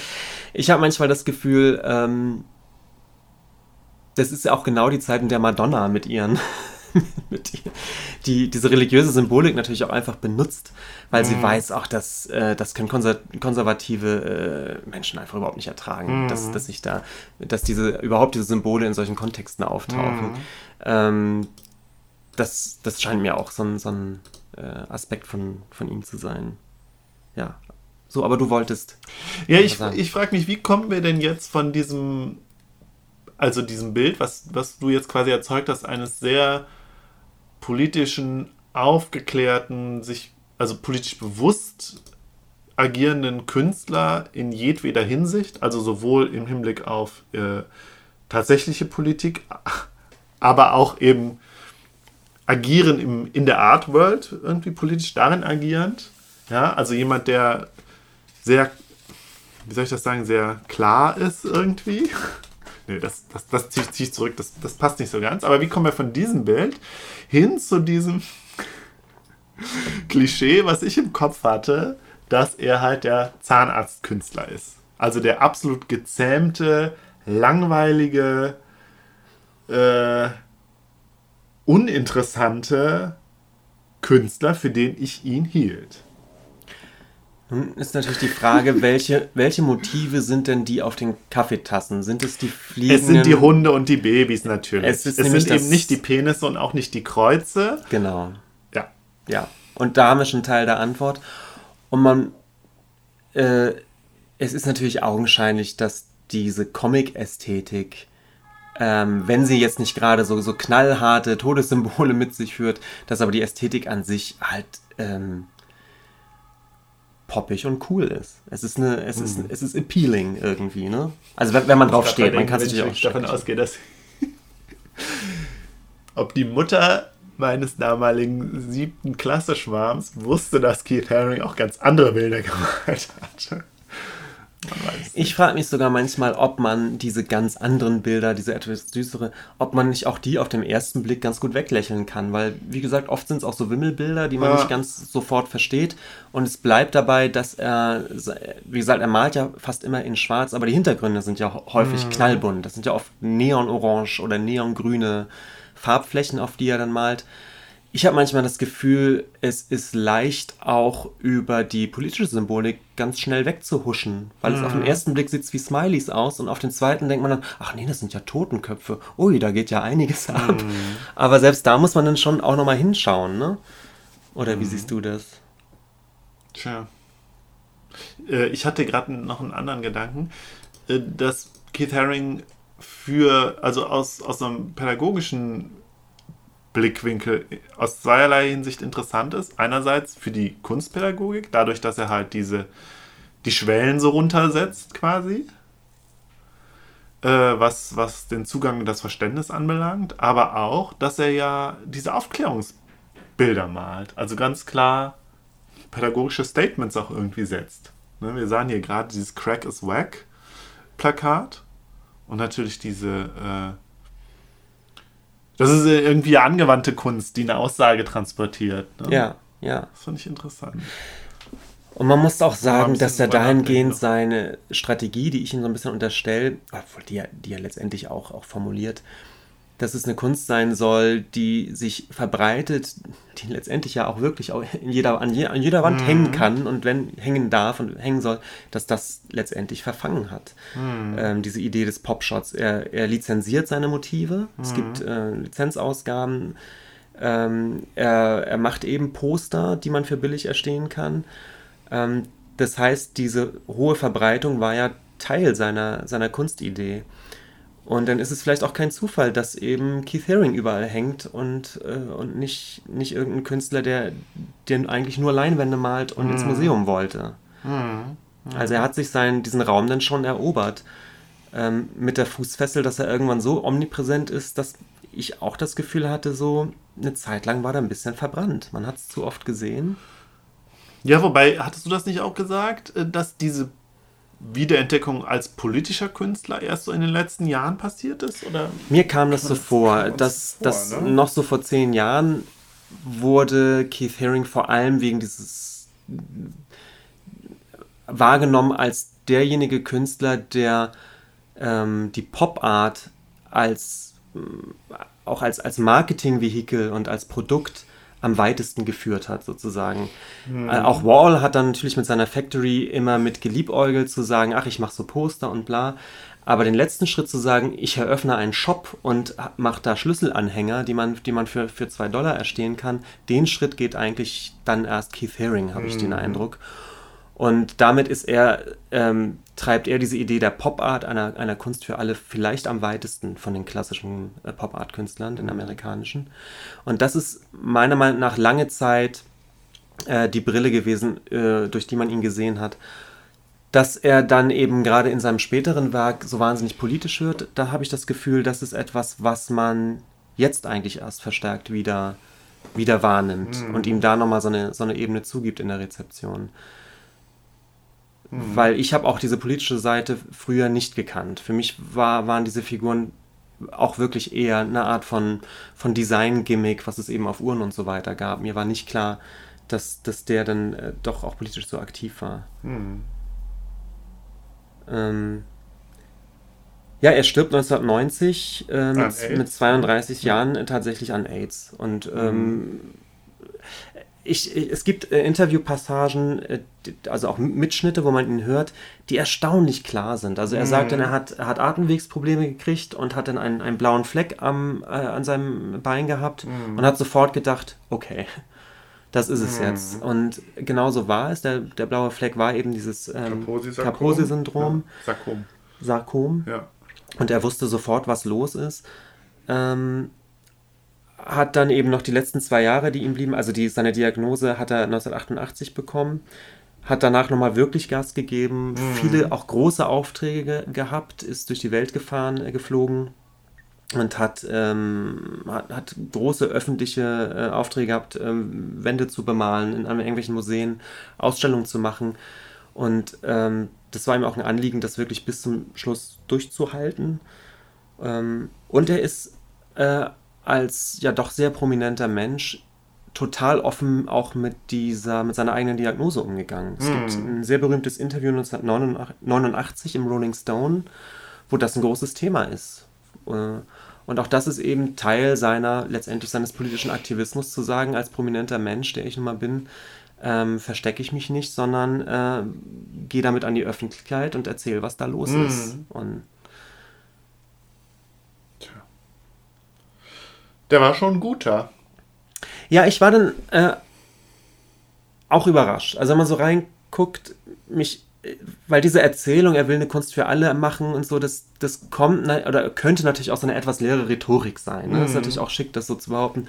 Und wenn man sich aber anschaut, was er so getan hat, muss ich sagen, er, er löst das wirklich ein. Also es gibt, gibt ganz tolle Projekte, wo er, wo er mit, ähm, mit Kindern aus so Problemen aus, aus ja, Problemwohngegenden zusammenmalt. Ja. Es gibt ein ganz tolles Projekt, wo er wirklich ein riesen, riesengroßes Bild der Freiheitsstatue gemalt hat. Mhm.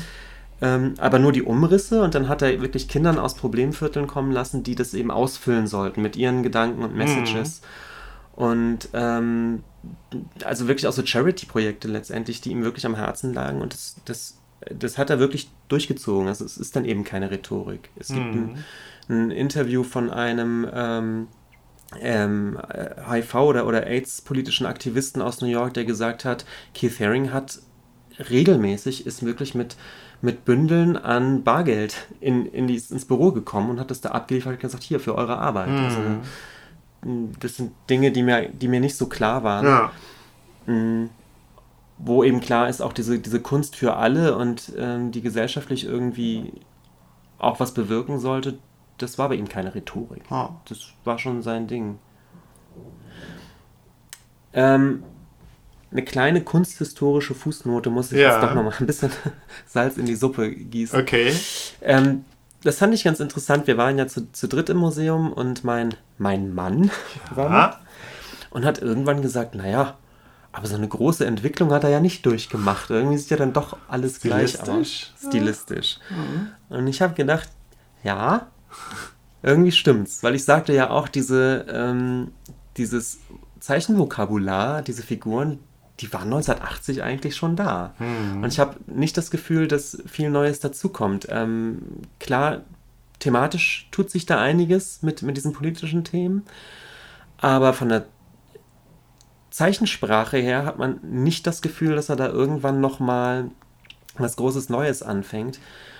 Ähm, und dann wiederum habe ich gedacht, naja, der ist mit 32 gestorben. Ähm, vielleicht gucken wir tragischerweise Auf auch das Frühwerk. auf das Frühwerk Ja. eines Künstlers, der in eine zweite oder, oder auch dritte Werkphase einfach nie, nie gekommen ist. Ja. Also es wäre natürlich interessant zu wissen, was, was, was der heute machen würde, ob, das, ob sich das nochmal anders entwickelt hätte. Hm. Wissen wir nicht. Wissen wir nicht. Tja. So, Benjamin, dann gehen wir jetzt in die Pause und wir werden hören ein, eine kleine, äh, einen kleinen Ausschnitt, den, ein kleines Audio-Snippet, das ich noch mitgebracht habe aus der Ausstellung. Ah, ja.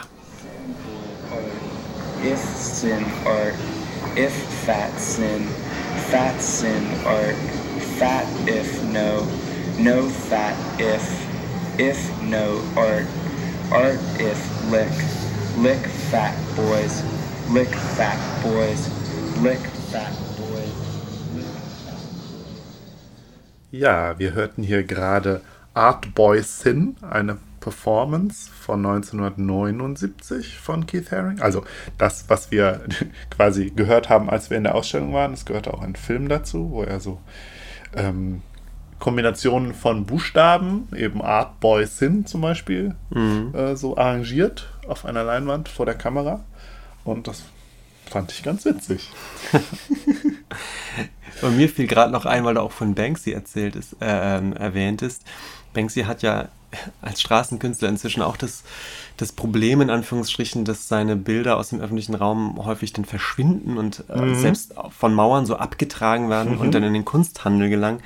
Äh, das war bei Keith Haring so ähnlich. Der konnte ab 1984 eigentlich keine, keine Subway-Bilder mehr malen, weil er inzwischen so bekannt war, dass äh, eine Stunde später diese Bilder ähm, dann auch schon immer abgenommen wurden und plötzlich im Kunsthandel auftauchten, was natürlich nicht mehr, nicht mehr seine Idee war, die, die dann im öffentlichen Raum aufzutragen. Ja, too, too famous. Markus, ja, du hast ein, ein heißes Thema Ja. Heiß im doppelten Wortsinne. Hohoho. nee, stimmt eigentlich gar nicht. Also eigentlich. Nee. Im, Jetzt verrennst du dich total. ich verrenne mich jetzt schon total. äh, Tom of Finland, Benjamin. Was, wie, was sagt denn dir der Name? Ich, äh, Woher ja, kanntest du ihn und seine Bilder?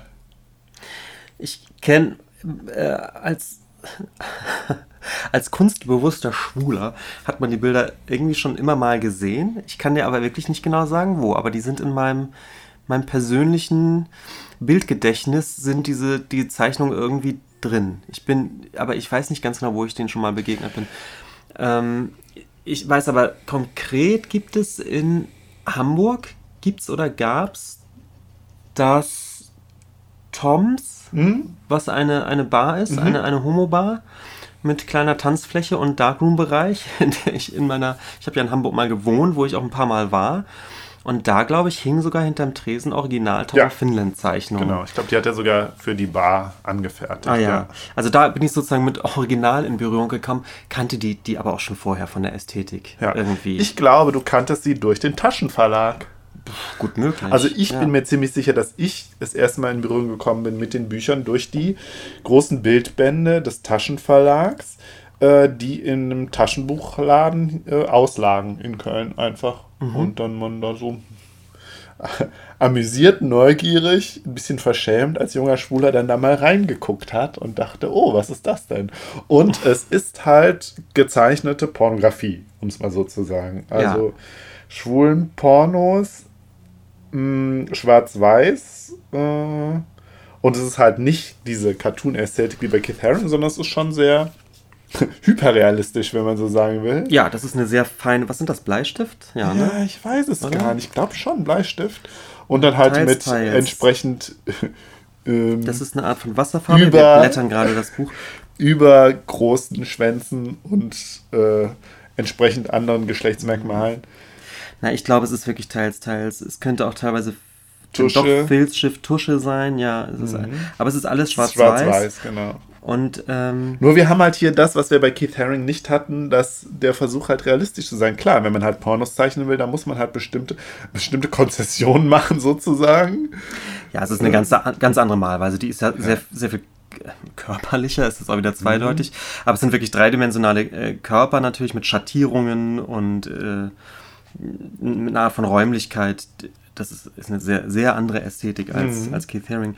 Teilweise auch wirklich sehr fein gemalt, ne, mit so Schraffuren und Und das Leder hat er so gut hingekriegt, heißt es immer. Also er, ist, er wird wohl durchaus auch gelobt für seinen Zeichenstil, den er teilweise auf Basis von Fotos gemacht hat, aber halt nicht nur. Und ich meine, natürlich hat er die Schwänze dann nochmal dreimal, viermal so groß gemacht. Ähm, aber gerade so das Leder und so, und dafür wird er wohl sehr gelobt, weil Leder war ja auch sein Ding. Und dann können wir ja da ja jetzt vielleicht mal Offensichtlich, ja. einsteigen. Thomas Finland, wie der Name schon sagt, war Finne. Äh, mal gerade nachgucken. Turko Laxonen hieß er eigentlich und er lebte von 1920 bis 1991. Ist also ungefähr 30 Jahre älter als äh, Keith Haring. Ne? Wann war der nochmal geboren? 1950 oder 55? Ich weiß es nicht mehr genau. noch später 58. glaub ich. 58, okay. Also eine andere Generation, eine frühere Generation. Ist äh, ein Jahr nach ähm, Haring gestorben, auch nicht an AIDS, sondern an einem Lung Lungenemphysem. Er hat wohl sehr viel geraucht, was in diesem, mit diesem Biopic auch total präsent ist. Den, den hast, hast, hast du ja auch gesehen, ne? von 2017 von Dome Karukosi, ein, finnischen, ein finnisches Biopic. Ja, den habe ich auch gesehen. Da wird ständig geraucht. Ja. Und sein Lebensgefährte stirbt, glaube ich, auch an Lungenkrebs. Und es ist halt, ja, wenn man da einmal drauf achtet, denkt man auf einmal, okay, anscheinend geht es hier um was, geht es eben nicht um schwule Pornos, sondern es geht ums Rauchen. Der Film. Kann man natürlich auch irgendwie als, äh, äh, als, als, als Chiffre sehen, irgendwie für Oralsex, keine Ahnung, weiß ich nicht. Aber Thomas Finland, ja, einer der der einflussreichste reichste schwule Pornograf, wenn man so will, vielleicht auch zum, oder zumindest was äh, Zeichnungen anbelangt. Und er hat war ganz prägend für ähm, diese schwule Lederszene. Und auch ein Stück weit für diese, für eine Art von Maskulinisierung vielleicht von schwulem sexuellem Geschmack irgendwie. Für so einen Butch-Shift. Ja, diesen Begriff habe ich gelesen in dem Buch von Volker Woltersdorf über Coming Out, was ich auch schon mal zitiert habe. Ähm, und ähm, ja, wir bewegen uns jetzt halt wirklich eben in der Pornografie. Andererseits bei Keith Haring, der früh schon, äh, der, dem es ja eigentlich eher um die Kunst ging, ging es. Thomas Finland lag so einen eigentlich von Anfang an darum, seine eigenen sexual, sexuellen Fantasien äh, möglichst plastisch halt darzustellen und sich Wix-Vorlagen zu machen, um es mal so zu nennen. Ja. Oh, jetzt haben wir doch ein Explicit. Ja, aber ich meine, so ist es halt. Ja. Ähm, ich mache es jetzt auch mal biografisch und es ist ähnlich wie bei Keith Haring. Es ist hier auch der Smalltown Boy aus, einer, aus einem Kaff in der Nähe von Turku in Finnland. Ähm, der auch schon eher so der, der Comic-Nerd war oder zumindest sich gerne gezeichnet hat und halt auch schon sehr früh, also mit Beginn der Pubertät, wohl schon mit zehn Jahren seine ersten Holzfäller und äh, Waldarbeiter gezeichnet hat und sehr früh seine Faszination für Lederstiefel entdeckt hat. Ne? Also man, das ist ja immer so das Klischee, dass man sagt, so Fetische entstehen schon recht früh Mhm. und ähm, bei ihm war das wohl auch so. Ähm, er Warte jetzt, ich hole mal gerade meine Notizen nach vorne hier. Ich habe mir wieder so ein Schaubild gemacht, aber ich habe es nicht ganz zu Ende gemacht und muss jetzt hier auf meine anderen Notizen zurückgreifen. Äh, und wir bewegen uns ja jetzt irgendwie Anfang des 20. Jahrhunderts und äh, 1939, glaube ich, war gab es dann ja diesen Winterkrieg zwischen Finnland und der Sowjetunion, wohl unterstützt auch durch die Nazis. Und da hat äh, äh, Tvoko Laxonen auch gekämpft, als Freiwilliger, glaube ich. Und diese Kriegszeit war auch sexuell für ihn wohl sehr wichtig. Das hat ihn wohl ziemlich geprägt, da was da sexuell ging, wohl so zwischen den Soldaten. Äh, Das sehen wir in dem Film halt auch. Da wird das ja auch ganz deutlich gemacht. In der Zeit, wo, ähm, wo Homosexualität in Finnland, Finnland noch verboten und war und verfolgt wurde, haben natürlich die Männer sich nachts in der Cruising Area getroffen, im Stadtpark und so. Die Soldaten halt auch. Und äh, was der Film halt nicht zeigt, was aber wohl doch wichtig war für ihn, war, dass er die Wehrmachtsoffiziere und vor allen Dingen halt ihre Klamotten so geil fand Ah, die kommen, die Wehrmachtsoffiziere, die ja irgendwie so, ich weiß es nicht genau, zum, zur Unterstützung stationiert waren im Finnland, um gegen die Sowjets zu kämpfen. Ich weiß es nicht genau. Auf jeden Fall da wohl irgendwie kein, also eher ein freundschaftliches Verhältnis hatten irgendwie. Die waren wohl das, was sein, die Entwicklung seines Fetisches nochmal auf eine neue Stufe ge- gehoben hat. Und ich habe ein Interview gehört mit einer, ähm, ich glaube, einer Kunsthistoriker oder Korrektorin, irgendwie, die sich mit Thomas Finland auseinandergesetzt hat. Und die betont auch nochmal, wie besonders gut aussehend diese Wehrmachtsuniformen aussahen, auch nochmal im Vergleich zu den anderen Uniformen von, von, weiß ich nicht, von den Alliierten, wo ich auch gedacht habe, oh, oh, okay, Witzig, wo bewegen wir uns gehört. jetzt hier gerade? Und natürlich, klar, in der. Fetischisierung, äh, gerade dann auch von so Nazi-Uniformen, sind wir natürlich auch direkt im, im, im, in der Problematik drin. Ne? So. Äh, er selber war kein Nazi. Er war, hat die Nazi-Ideologie auch völlig abgelehnt. Ich lese mal ein, äh, ein, ein Zitat vor auf Englisch. In my drawings, I have no political statements to make, no ideology. I am thinking only about the picture itself. The whole Nazi philosophy, the racism and all that, is hateful for me, but of course I drew them anyway. They had the sexiest uniforms. das ist ja mega lustig. Ja. Das habe ich auch noch nie gehört. Ähm, ich hätte jetzt drauf getippt, dass natürlich generell dieses Thema Uniform sich äh, doch stark prägend war, wenn er, wie du schon sagst, dann in, in dieser äh, wirklich im Krieg war und dann den ganzen Tag von Uniformierten umgeben und äh, von, von gleichaltrigen äh, äh, Typen und da eventuell sexuell noch was ging. Ja. Kann natürlich so eine Prägung super stattfinden, ne? Aber das ist dennoch so, eine, Die gab es wohl ja so vorher Fetisch auch für schon. die Wehrmachtsuniform. Das, Das war, das war halt nochmal besonders sexy für ihn. Ja. aber die, Gut, kamen, aber die kommen doch in, in den, in den äh, Comics gar nicht vor. Soweit ich, do- das weiß ich jetzt nicht genau. Also richtige Ich hab zumindest Kriegsuniform gesehen. nicht, oder? Soldaten, nee, vielleicht in seinem Frühwerk, da- das weiß ich jetzt nicht. Aber ich glaube, davon hat er dann vielleicht später auch abstrahiert und so. Ja. Auf jeden Fall wird das betont. Und das betonte halt auch diese eine Kuratorin und da war ich dann doch etwas irritiert von. Ja. Ähm, ja, aber wa- was zumindest interessant ist, ist, dass er in dieser Kriegszeit Sex hatte, dass das so seine, so, er das wohl auch, ne, im Film sehen wir halt auch starke Kriegstraumata. Er hat dann wohl so einen Russen umgebracht und so. Ich weiß nicht, ob das stimmt alles, aber ich glaube, der Film ist da schon recht authentisch. Äh, aber auf der anderen Seite erlebt er halt die Zeit auch als sexuell sehr frei, befreiend und äh,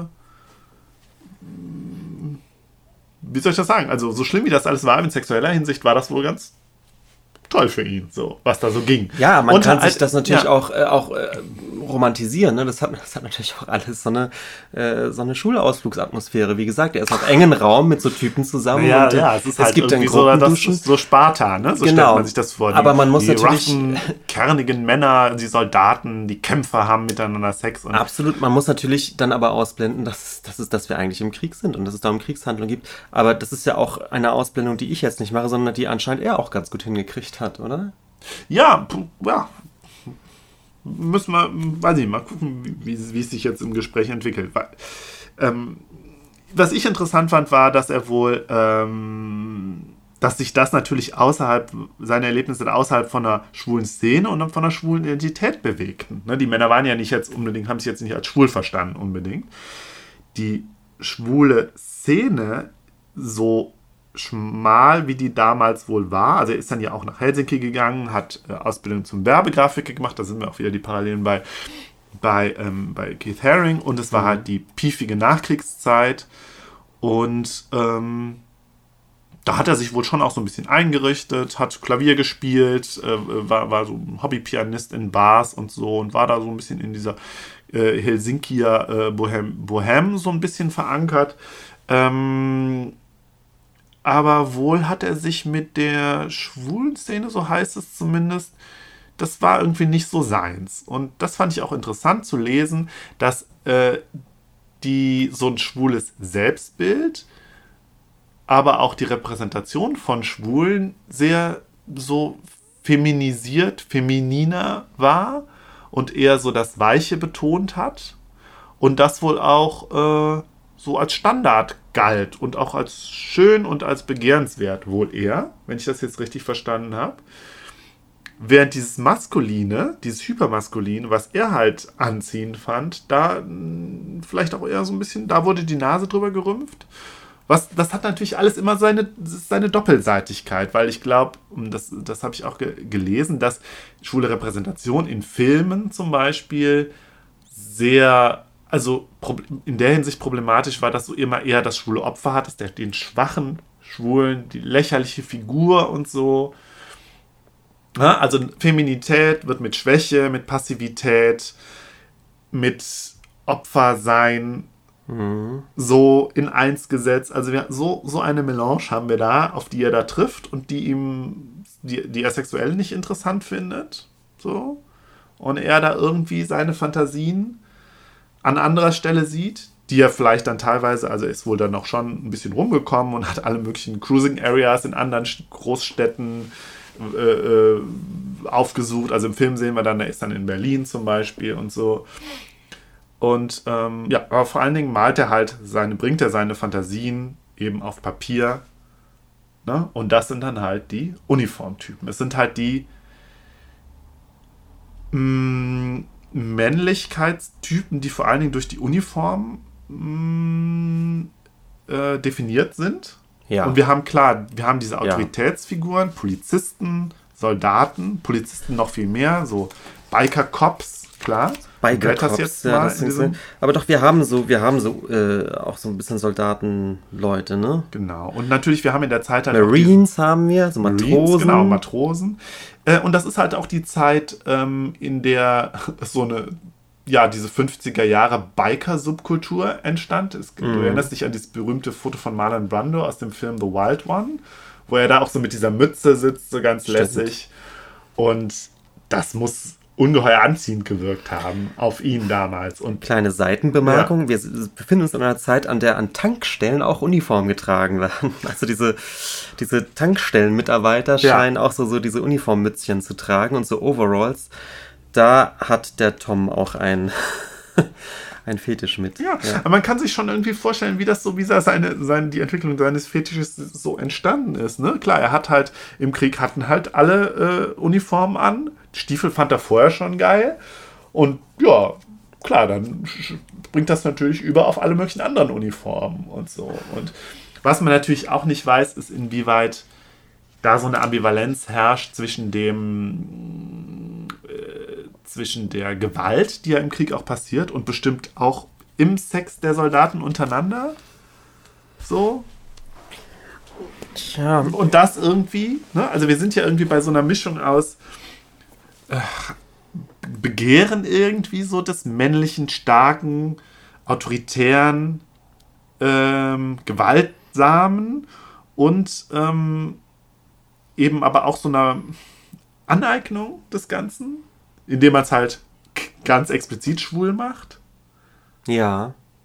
Ja, und das ist ja auch so ein schwuler Blick, dass man halt in, im, im Männlichen halt auch immer so ein bisschen eben auch das, also im hypermaskulinen, in der hypermaskulinen Performance eben vor allen Dingen durch Heterosexuelle so ein bisschen halt sieht, ja, aber ich weiß, dass du nachts auch äh, irgendwie in der Cruising Area bist und so. Das ist ein Mechanismus, der sich bis heute durchzieht. Wir haben es heute im, zum Beispiel in Bezug auf, äh, auf Sportler, auf Fußballer, was jetzt als ein sehr, sehr ähm, heteronormativer, maskuliner Ort gilt, ja, so Profifußballer. Und ähm, ich, es gibt einen sehr ausgeprägten Sportswear-Fetisch, der sicherlich auch damit zusammenhängt bei Schulen, dass sie denken, das sind die Typen, an die man eigentlich ran will, aber die sind ja offiziell alle hetero, ja. Und dann kann man sich natürlich vorstellen, was denn eben, man kann sich das vorstellen, was denn eben doch in der Mannschaftsdusche stattfindet, aber eben vielleicht doch Was nicht aber dann ja meistens eben, und da glaube ich halt, da machen die viele Schwule, also ich finde, es ist so, so, so ambivalent. Einerseits glaube ich, es gibt so ein schwules Wissen darüber, dass Heterosexualität sehr bröckelig ist. So.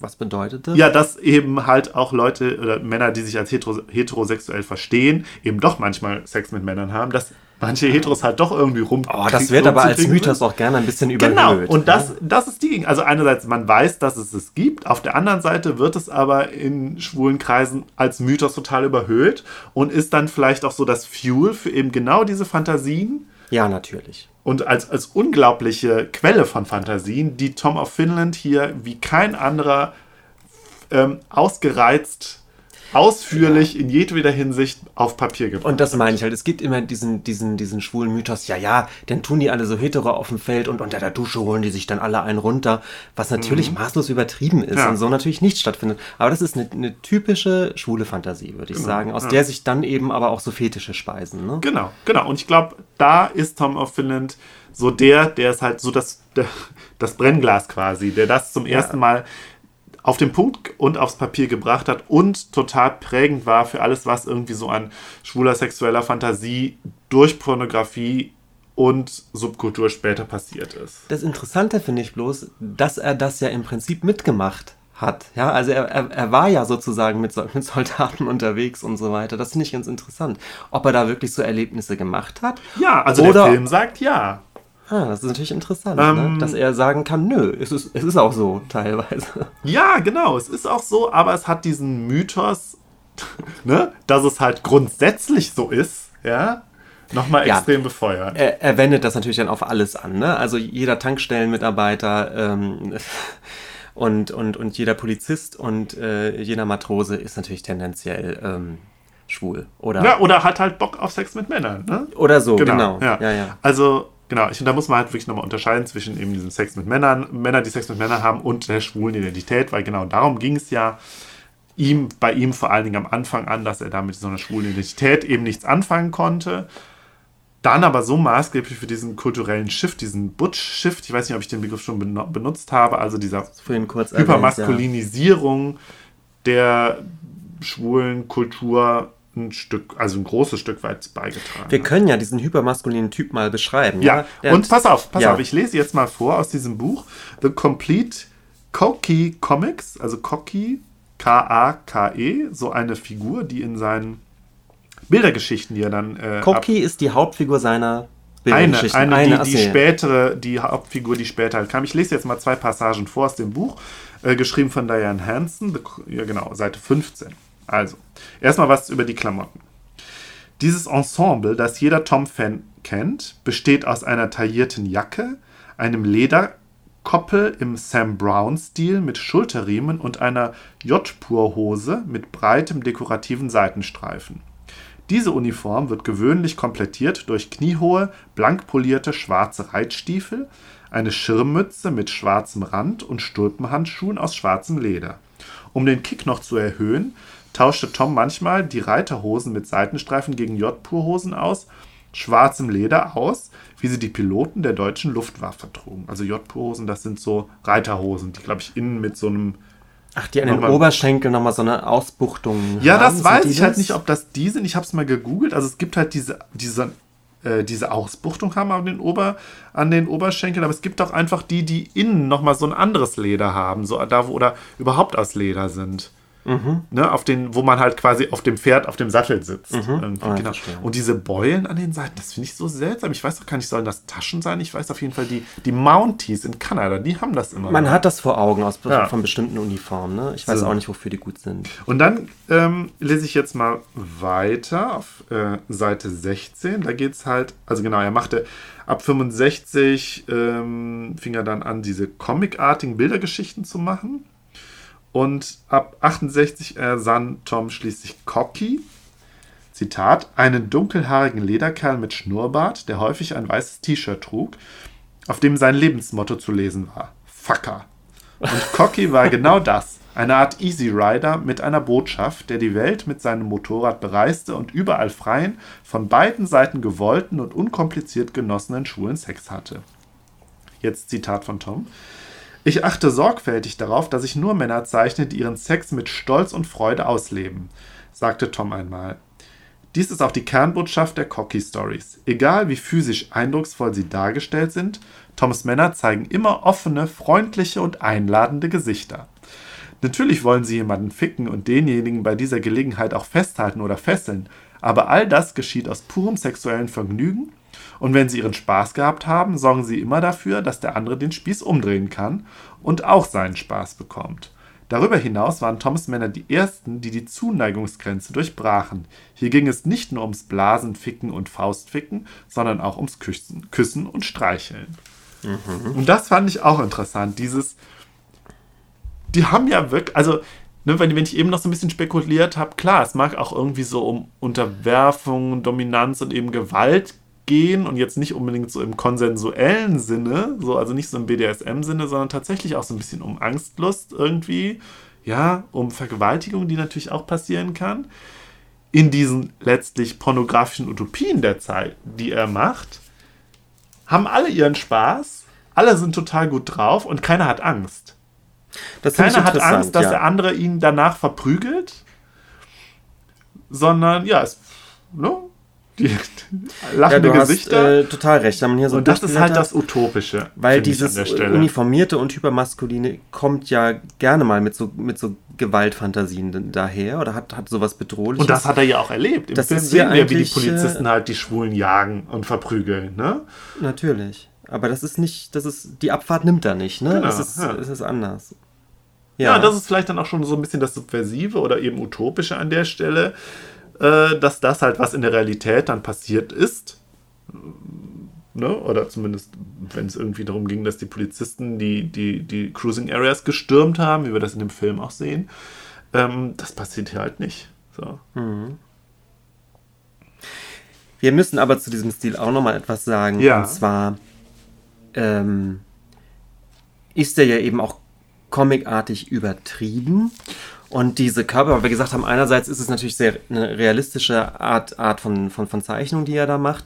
Andererseits die Muckis und die und die Wir sind hier bei Penisbeulen. Superhelden. Und genau. Wir das- sind bei Superman. es- ja, Und stimmt. Das fand ist ich- ein guter sagte hier, Vergleich. Ich hatte ab den Pencast gehört, die haben eine Folge über den Film gemacht und da war das auch mit einer der ersten Assoziationen. Und die kam mir tatsächlich gar nicht so sehr, aber es fand ich interessant, weil von den, von den Körpern her ist das ja genau das, was wir bei den Marvel- oder DC-Comics sehen, nur dass die, dass die Marvel- und DC-Figuren natürlich völlig asexuell sind. Ja, wie man es nimmt. Also natürlich. Also so sind die- empfinde ich die zumindest, ja.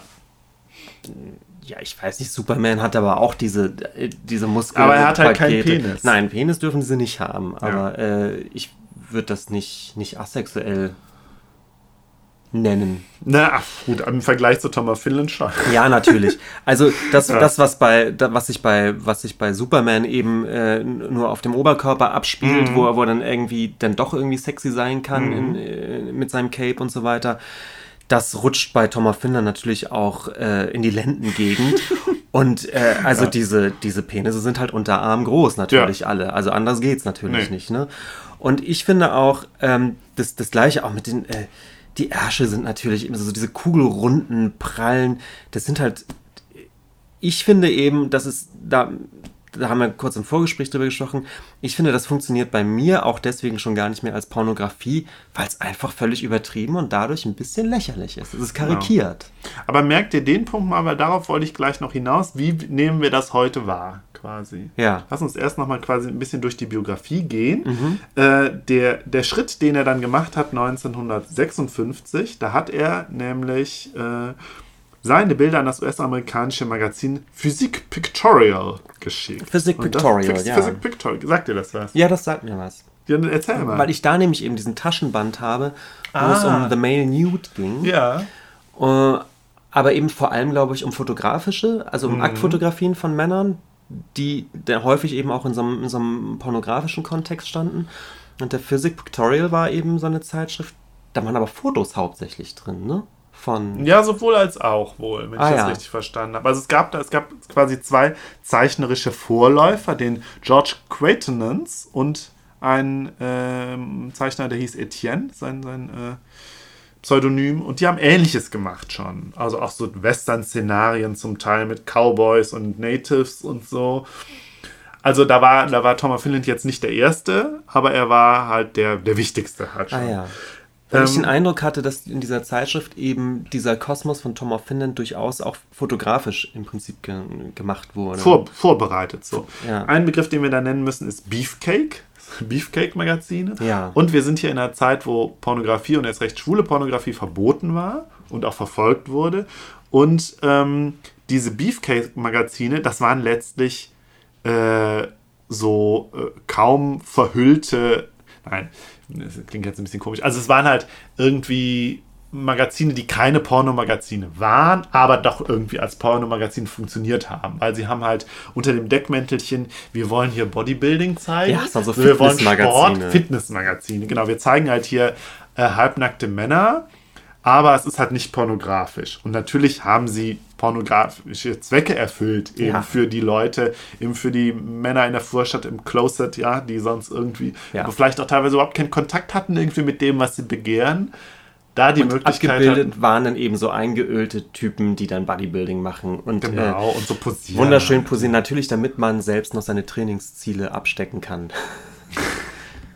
Ja, aber das ist auch so interessant, dass es da schon so diese Verbindung gab zwischen Bodybuilding und Homoerotik, die, glaube ich, ja ganz komplex ist und äh, die man vielleicht auch mal vielleicht erforschen will, die man so noch mal so ein bisschen näher. Ähm, Also so ist aber er in die USA gekommen sozusagen. Genau, also er Äh, erstmal, er ist später auch, hat auch in den USA gelebt, aber erstmal hat er halt dann nur veröffentlicht, äh, 1957 äh, äh, tatsächlich auch als Aufmacher. Bob Meiser war da der Herausgeber und Bob Meiser hat sich auch den Namen Tom of Finland überlegt. Also äh, Dwoko äh, Laxonen hat auch mit Tom unterschrieben, das hat er sich ausgedacht, aber of Finland, das kam von, von dem Tom Meiser.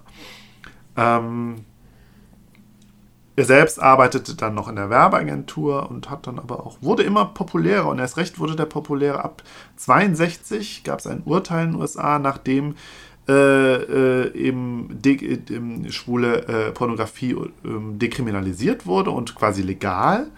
Und äh, dann konnte er halt auch viel freizügiger zeichnen. Dann fing er halt auch an, diese, diese ähm, Bildergeschichten zu machen, die wir uns hier gerade angeguckt haben. Und es ging popularitätstechnisch wohl ziemlich durch die Decke. So. Ähm, jetzt muss ich gucken, wo es weitergeht in meiner Auszeichnung. es wird geblättert. Ja. Äh, Das hatten wir schon. Ja, und er wurde dann ähm, im Laufe der 60er dann auch irgendwie so ein Stück weit von der Art World entdeckt. Robert Mapplethorpe, Benjamin. Mm. Wer ist das? Mapplethorpe ist ein, ein Über den Fotograf. machen wir auch mal eine, äh, äh, eine Folge. Ja, ist ein, ist ein Fotograf, ähm, der bekannt geworden ist durch zweierlei.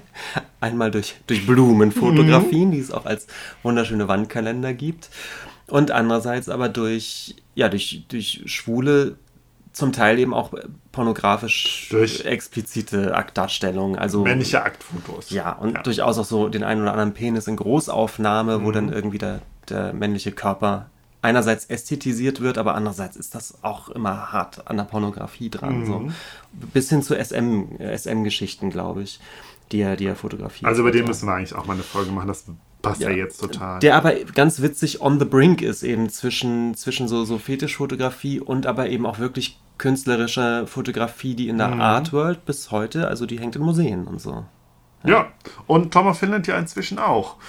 Und durch Mapplethorpe heißt es, hat er so einen ersten Kontakt mit der Art World gemacht. Er brachte äh, 1960 hat äh, Robert Mapplethorpe ist er auf, auf äh, Tom of Finland aufmerksam geworden und hat ihn dann auch in Kontakt gebracht mit Galerien, also vor allen Dingen so schwulen Galerien, wo die Bilder dann ausgestellt wurden.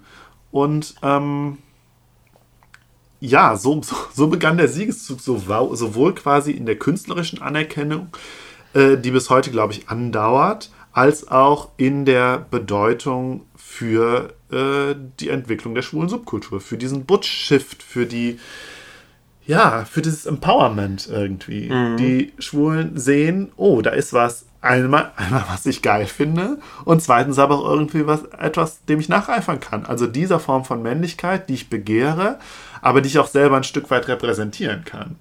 Ne, und wir sind dann ja irgendwann bei diesen, und da muss ich auch noch mal ein bisschen näher drüber lesen, über, diesen, über diese San Francisco Clones, Castro-Viertel-Clones, diesen Begriff, wo auf einmal alle Schwulen gleich aussahen. Irgendwie Jeans, Lederstiefel und weiße T-Shirts und halt alle, ja, wo das mit dem Bodybuilding auch anfing. So.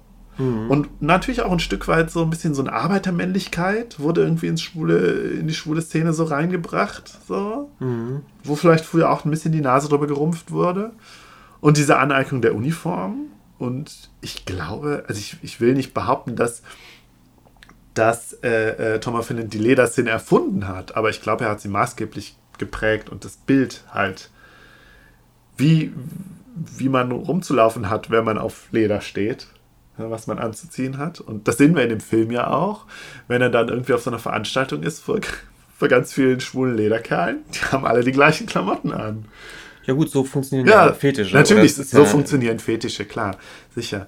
Und das mag er dann, das mag er, äh, äh, also man sieht, in dem Film sieht er dann auch, dann kommt er dann irgendwann in die USA, er wird dann eingeladen von einem Dirk Dehner, der so einer seiner frühen Freunde, Fans und Fürsprecher in den USA war und später auch sein, sein Kollege, die haben dann eine Company zusammen gegründet und ähm, waren ganz dicke und später hat äh, Dana ähm, Tom of Finland halt auch eingeladen in die USA bei ihm zu wohnen. Die haben dann so eine kleine, kleine Kommune, Kommune in Los Angeles gegründet und als er dann selber, also als Tom, of Finland dann selber in die USA kam, war das für ihn natürlich, also zumindest wird das im Film so zelebriert, die große Befreiung.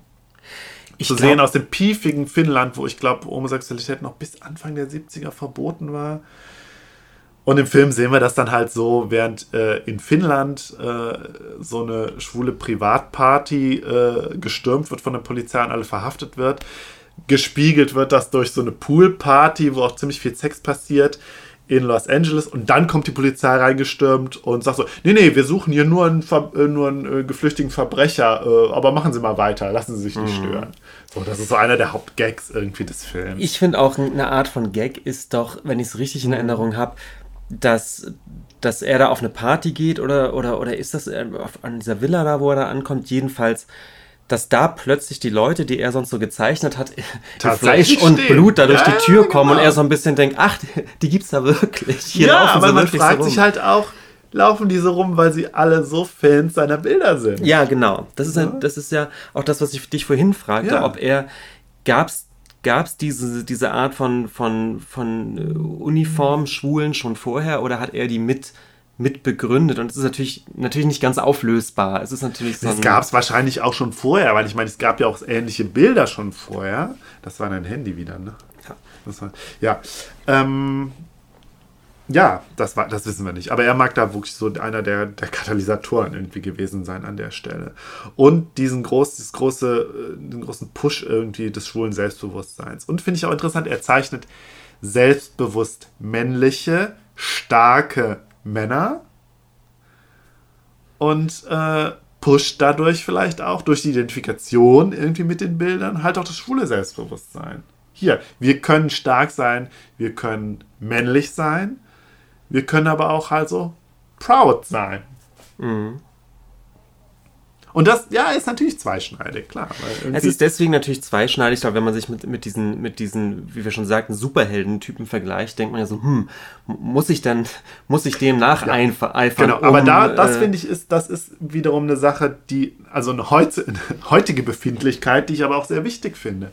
Wenn ich glaube, damals in den 70ern war dieses emanzipative, empowernde ganz wichtig, glaube ich. Ja. So, wenn wir uns diese Bilder aber heute angucken, dann mein erster Blick, mein erster Gedanke war, also nicht der erste, aber einer der ersten Gedanken war, krass, haben die alle gute Körper, in Anführungszeichen gute, also ne? Ja, übertrieben. Und übertrieben, krasse Körper. Ja. Und äh, übt das nicht einen ungeheuerlichen Druck aus, auch auf, äh, auf schwule Männer so auszusehen? Also diese Problematisierung, die ist, das ist ja eine, eine zeitgenössische quasi, die ich aber mir aber auch zu eigen gemacht habe, sowas zu sehen. Und zu sehen, ist das nicht ein krasser Bodyismus, der da passiert? Ja, natürlich. Aber das ist halt ja auch ein, äh, ein Problemfeld in, in der schwulen Szene. Äh, da könnten wir jetzt lange drüber Und sprechen. nicht nur da inzwischen. Ja, das ist ja bestimmte. Es, es gibt natürlich auch, auch mehrere ähm, Klischeebilder, Ja. die funktionieren. Also du kannst eben auf diesen krass durchtrainierten Beefcake irgendwie gehen, wenn, wenn, wenn du genug trainierst. Oder die andere Geschichte ist eben, du bist eben äh, äh, der, der Twink, also sozusagen der, das, äh, der, der schlanke Junge, der Ja, dann ja. aber auch gefälligst schlank zu sein hat, sonst funktioniert das eben auch nicht. Das heißt, es gibt verschiedene Klischeebilder, die aber letztendlich bei einer Art von, von Bodyismus enden, die natürlich problematisch ist in, in der schwulen Szene. Ne? Und ähm, Ja, aber die glaube ich auch erst so, weiß ich nicht, nachdem quasi diese große Befreiung mal durch war, ein Stück weit, natürlich ist sie das de facto weltweit auf gar keinen Fall, aber in, in der westlichen schwulen Kultur, nachdem das einmal durch war, konnte man dann aber auch gucken, ja, okay, und was, was hat das jetzt im Einzelnen aber halt vielleicht auch so für, für, für Spätfolgen irgendwie. Aber ich finde, du hast es ja schon, schon ganz richtig gesagt. Wir sind momentan in einer anderen Zeit als eben zu der Zeit, als diese Zeichnungen ähm, entstanden sind. Ich glaube, aus dem heutigen Blickwinkel ist das, ähm, sage ich mal, so politisch gesehen nicht, nicht mehr besonders förderlich, was er da, was er, was er da treibt. Also man muss, man sowieso muss weil man historisch heute, Ich glaube, aus, aus einer heutigen Befindlichkeit wird direkt die würde direkt äh, die Fetischisierung eben von Uniformen problematisiert. Gerade eben von weißen Polizisten. Ne? Stimmt, das kommt natürlich auch alles noch dazu. Ne? Ja. Obwohl das ja in den Geschichten, in den, äh, in den Stories selber nicht vorkommt. Da ist ja halt so dieses gegenseitige Pleasure. So, und es gibt halt irgendwie keine Hierarchien und äh, kein Machtgefälle zwischen denen, weil alle sich gegenseitig eigentlich nur Freude spenden. Zum Thema Freude spenden. Ja. Das haben wir vorhin auch im Vorgespräch, oder nee, haben wir auch jetzt gerade eben schon mal ganz kurz angesprochen.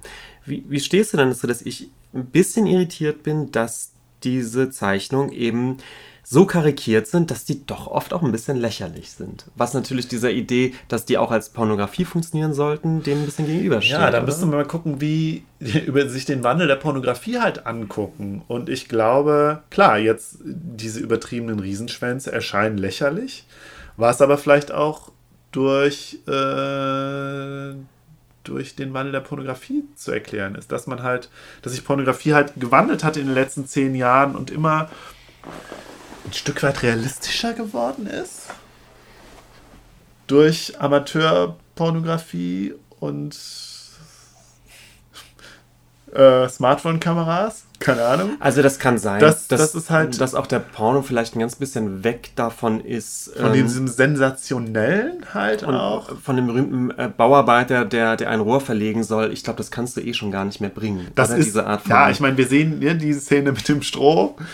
Das ist dieser äh, klassische Pornschick auch aus den 70ern, das ist, wirkt lächerlich. So, das geht heutzutage. kaum mehr, ne? Also ich meine, es gibt bestimmt, es wird bestimmt wiederum fetischisiert, so im Nachhinein, vielleicht ein Stück weit wieder.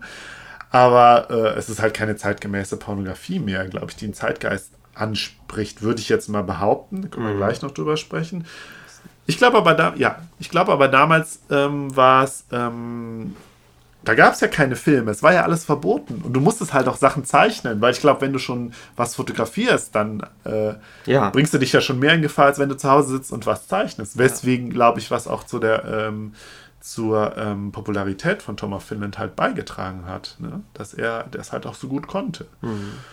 Und ja, damit hat man die Schwänze halt besonders groß gemacht, weil man es konnte und äh, weil es halt vielleicht auch, weil, weil es halt so wenig andere Auswahl gab. Ich weiß es nicht, ob das einen Sinn ergibt.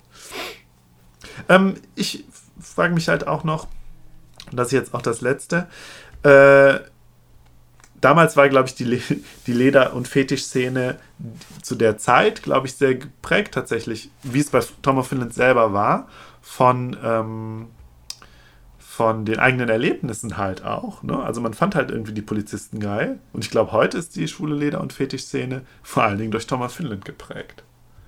Das Also ist gut so- möglich, ja. So. Ja. Ich habe vor allem das Gefühl, dass die heutige Lederszene sich noch mehr abstrahiert hat von Mhm. bestimmten Modellen wie eben dem Polizisten, Mhm. sondern es gibt ja so, so Leder-Fetischwear, die ich eigentlich nur als Fetischwear Mhm. kenne. Also so ähm, bestimmte Kleidungsstücke, die man dann trägt, Genau, es wo ich hat das Gefühl Stück weit habe, das, das hat kaum mehr ein Andocken an bestimmte Uniformen, sondern es ist Fetischwear. Die hat sich abstrahiert irgendwie. Benjamin, wir sind knapp mit der Zeit. Ich muss aber doch jetzt zwei Minuten gibst du mir jetzt noch. Ja. Ähm, ganz kurz noch ein bisschen über die Legacy von Tom of Finland. Ja. So, John Waters, über den wir in Folge 73 gesprochen haben, sagt, und das kann ich nicht überprüfen, und ich kenne auch nicht alle Namen, die er nennt. Peter Berlin, Kenneth Anger, Joe D'Alessandro, Jeff Stryker, Jim Morrison, James Bitgood, John Reckie, uh, even Elvis and James Dean. None of them could have existed without Tom of Finland of Tom of Finland's art coming first. Ja, das Also. weiß ich nicht. Die Village People hätte es bestimmt nicht gegeben ohne Tom of Finland. Äh, und äh, ein anderes, äh, was jetzt so ein bisschen diese Wiederentdeckung und äh, also ähm, Adelung quasi durch die Art World vielleicht auch zeigt, ist äh, Elmgren und Dragset, Folge 41, haben 2009 im, äh, auf der Biennale eine ganze Wand im nordischen Pavillon mit Tom of Finland Bildern ausgestattet. Es gab äh, inzwischen in den 90ern ein Tom of Finland Clothing Company, die entsprechende Klamotten rausgebracht haben. 2008 ein Parfüm.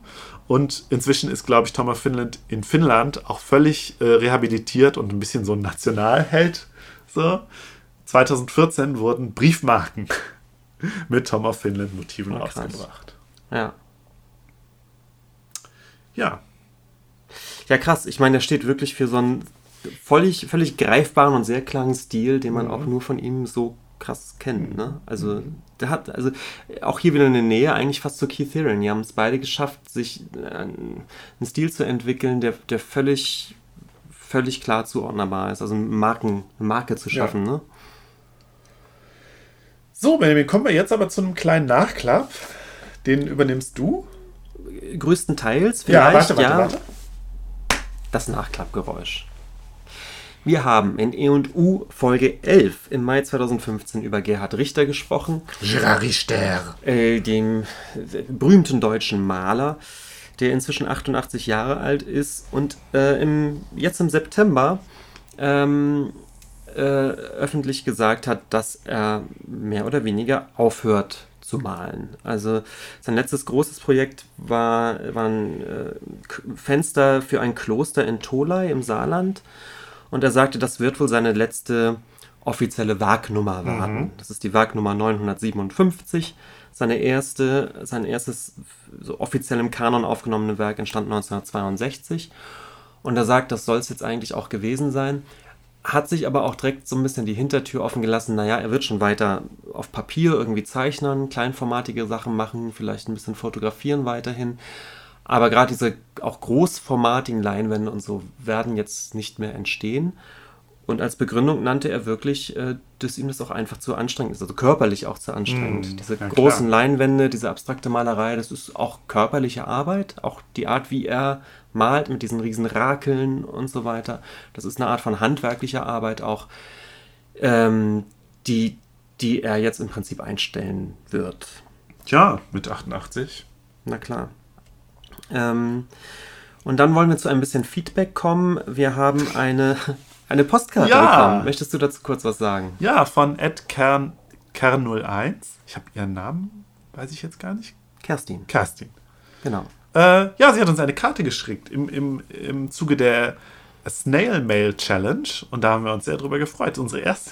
Unsere erste Fanpost, die ich ernsthaft im Briefkasten lag. Ja, und das, ja, total lieb. Und sie schrieb unter anderem auch, dass sie aufgrund unseres Beitrags in The Square gegangen ist, diesen Film, den wir ja gar nicht so gut wegkamen bei Das fand uns, ich auch oder? ganz witzig. Ich auch glaube, lustig, so ein ganz großer Tipp war es eigentlich fast nicht. Wir fanden ihn so, so ah, Naja, wie dem auch sei, das soll auch nochmal der Anlass sein.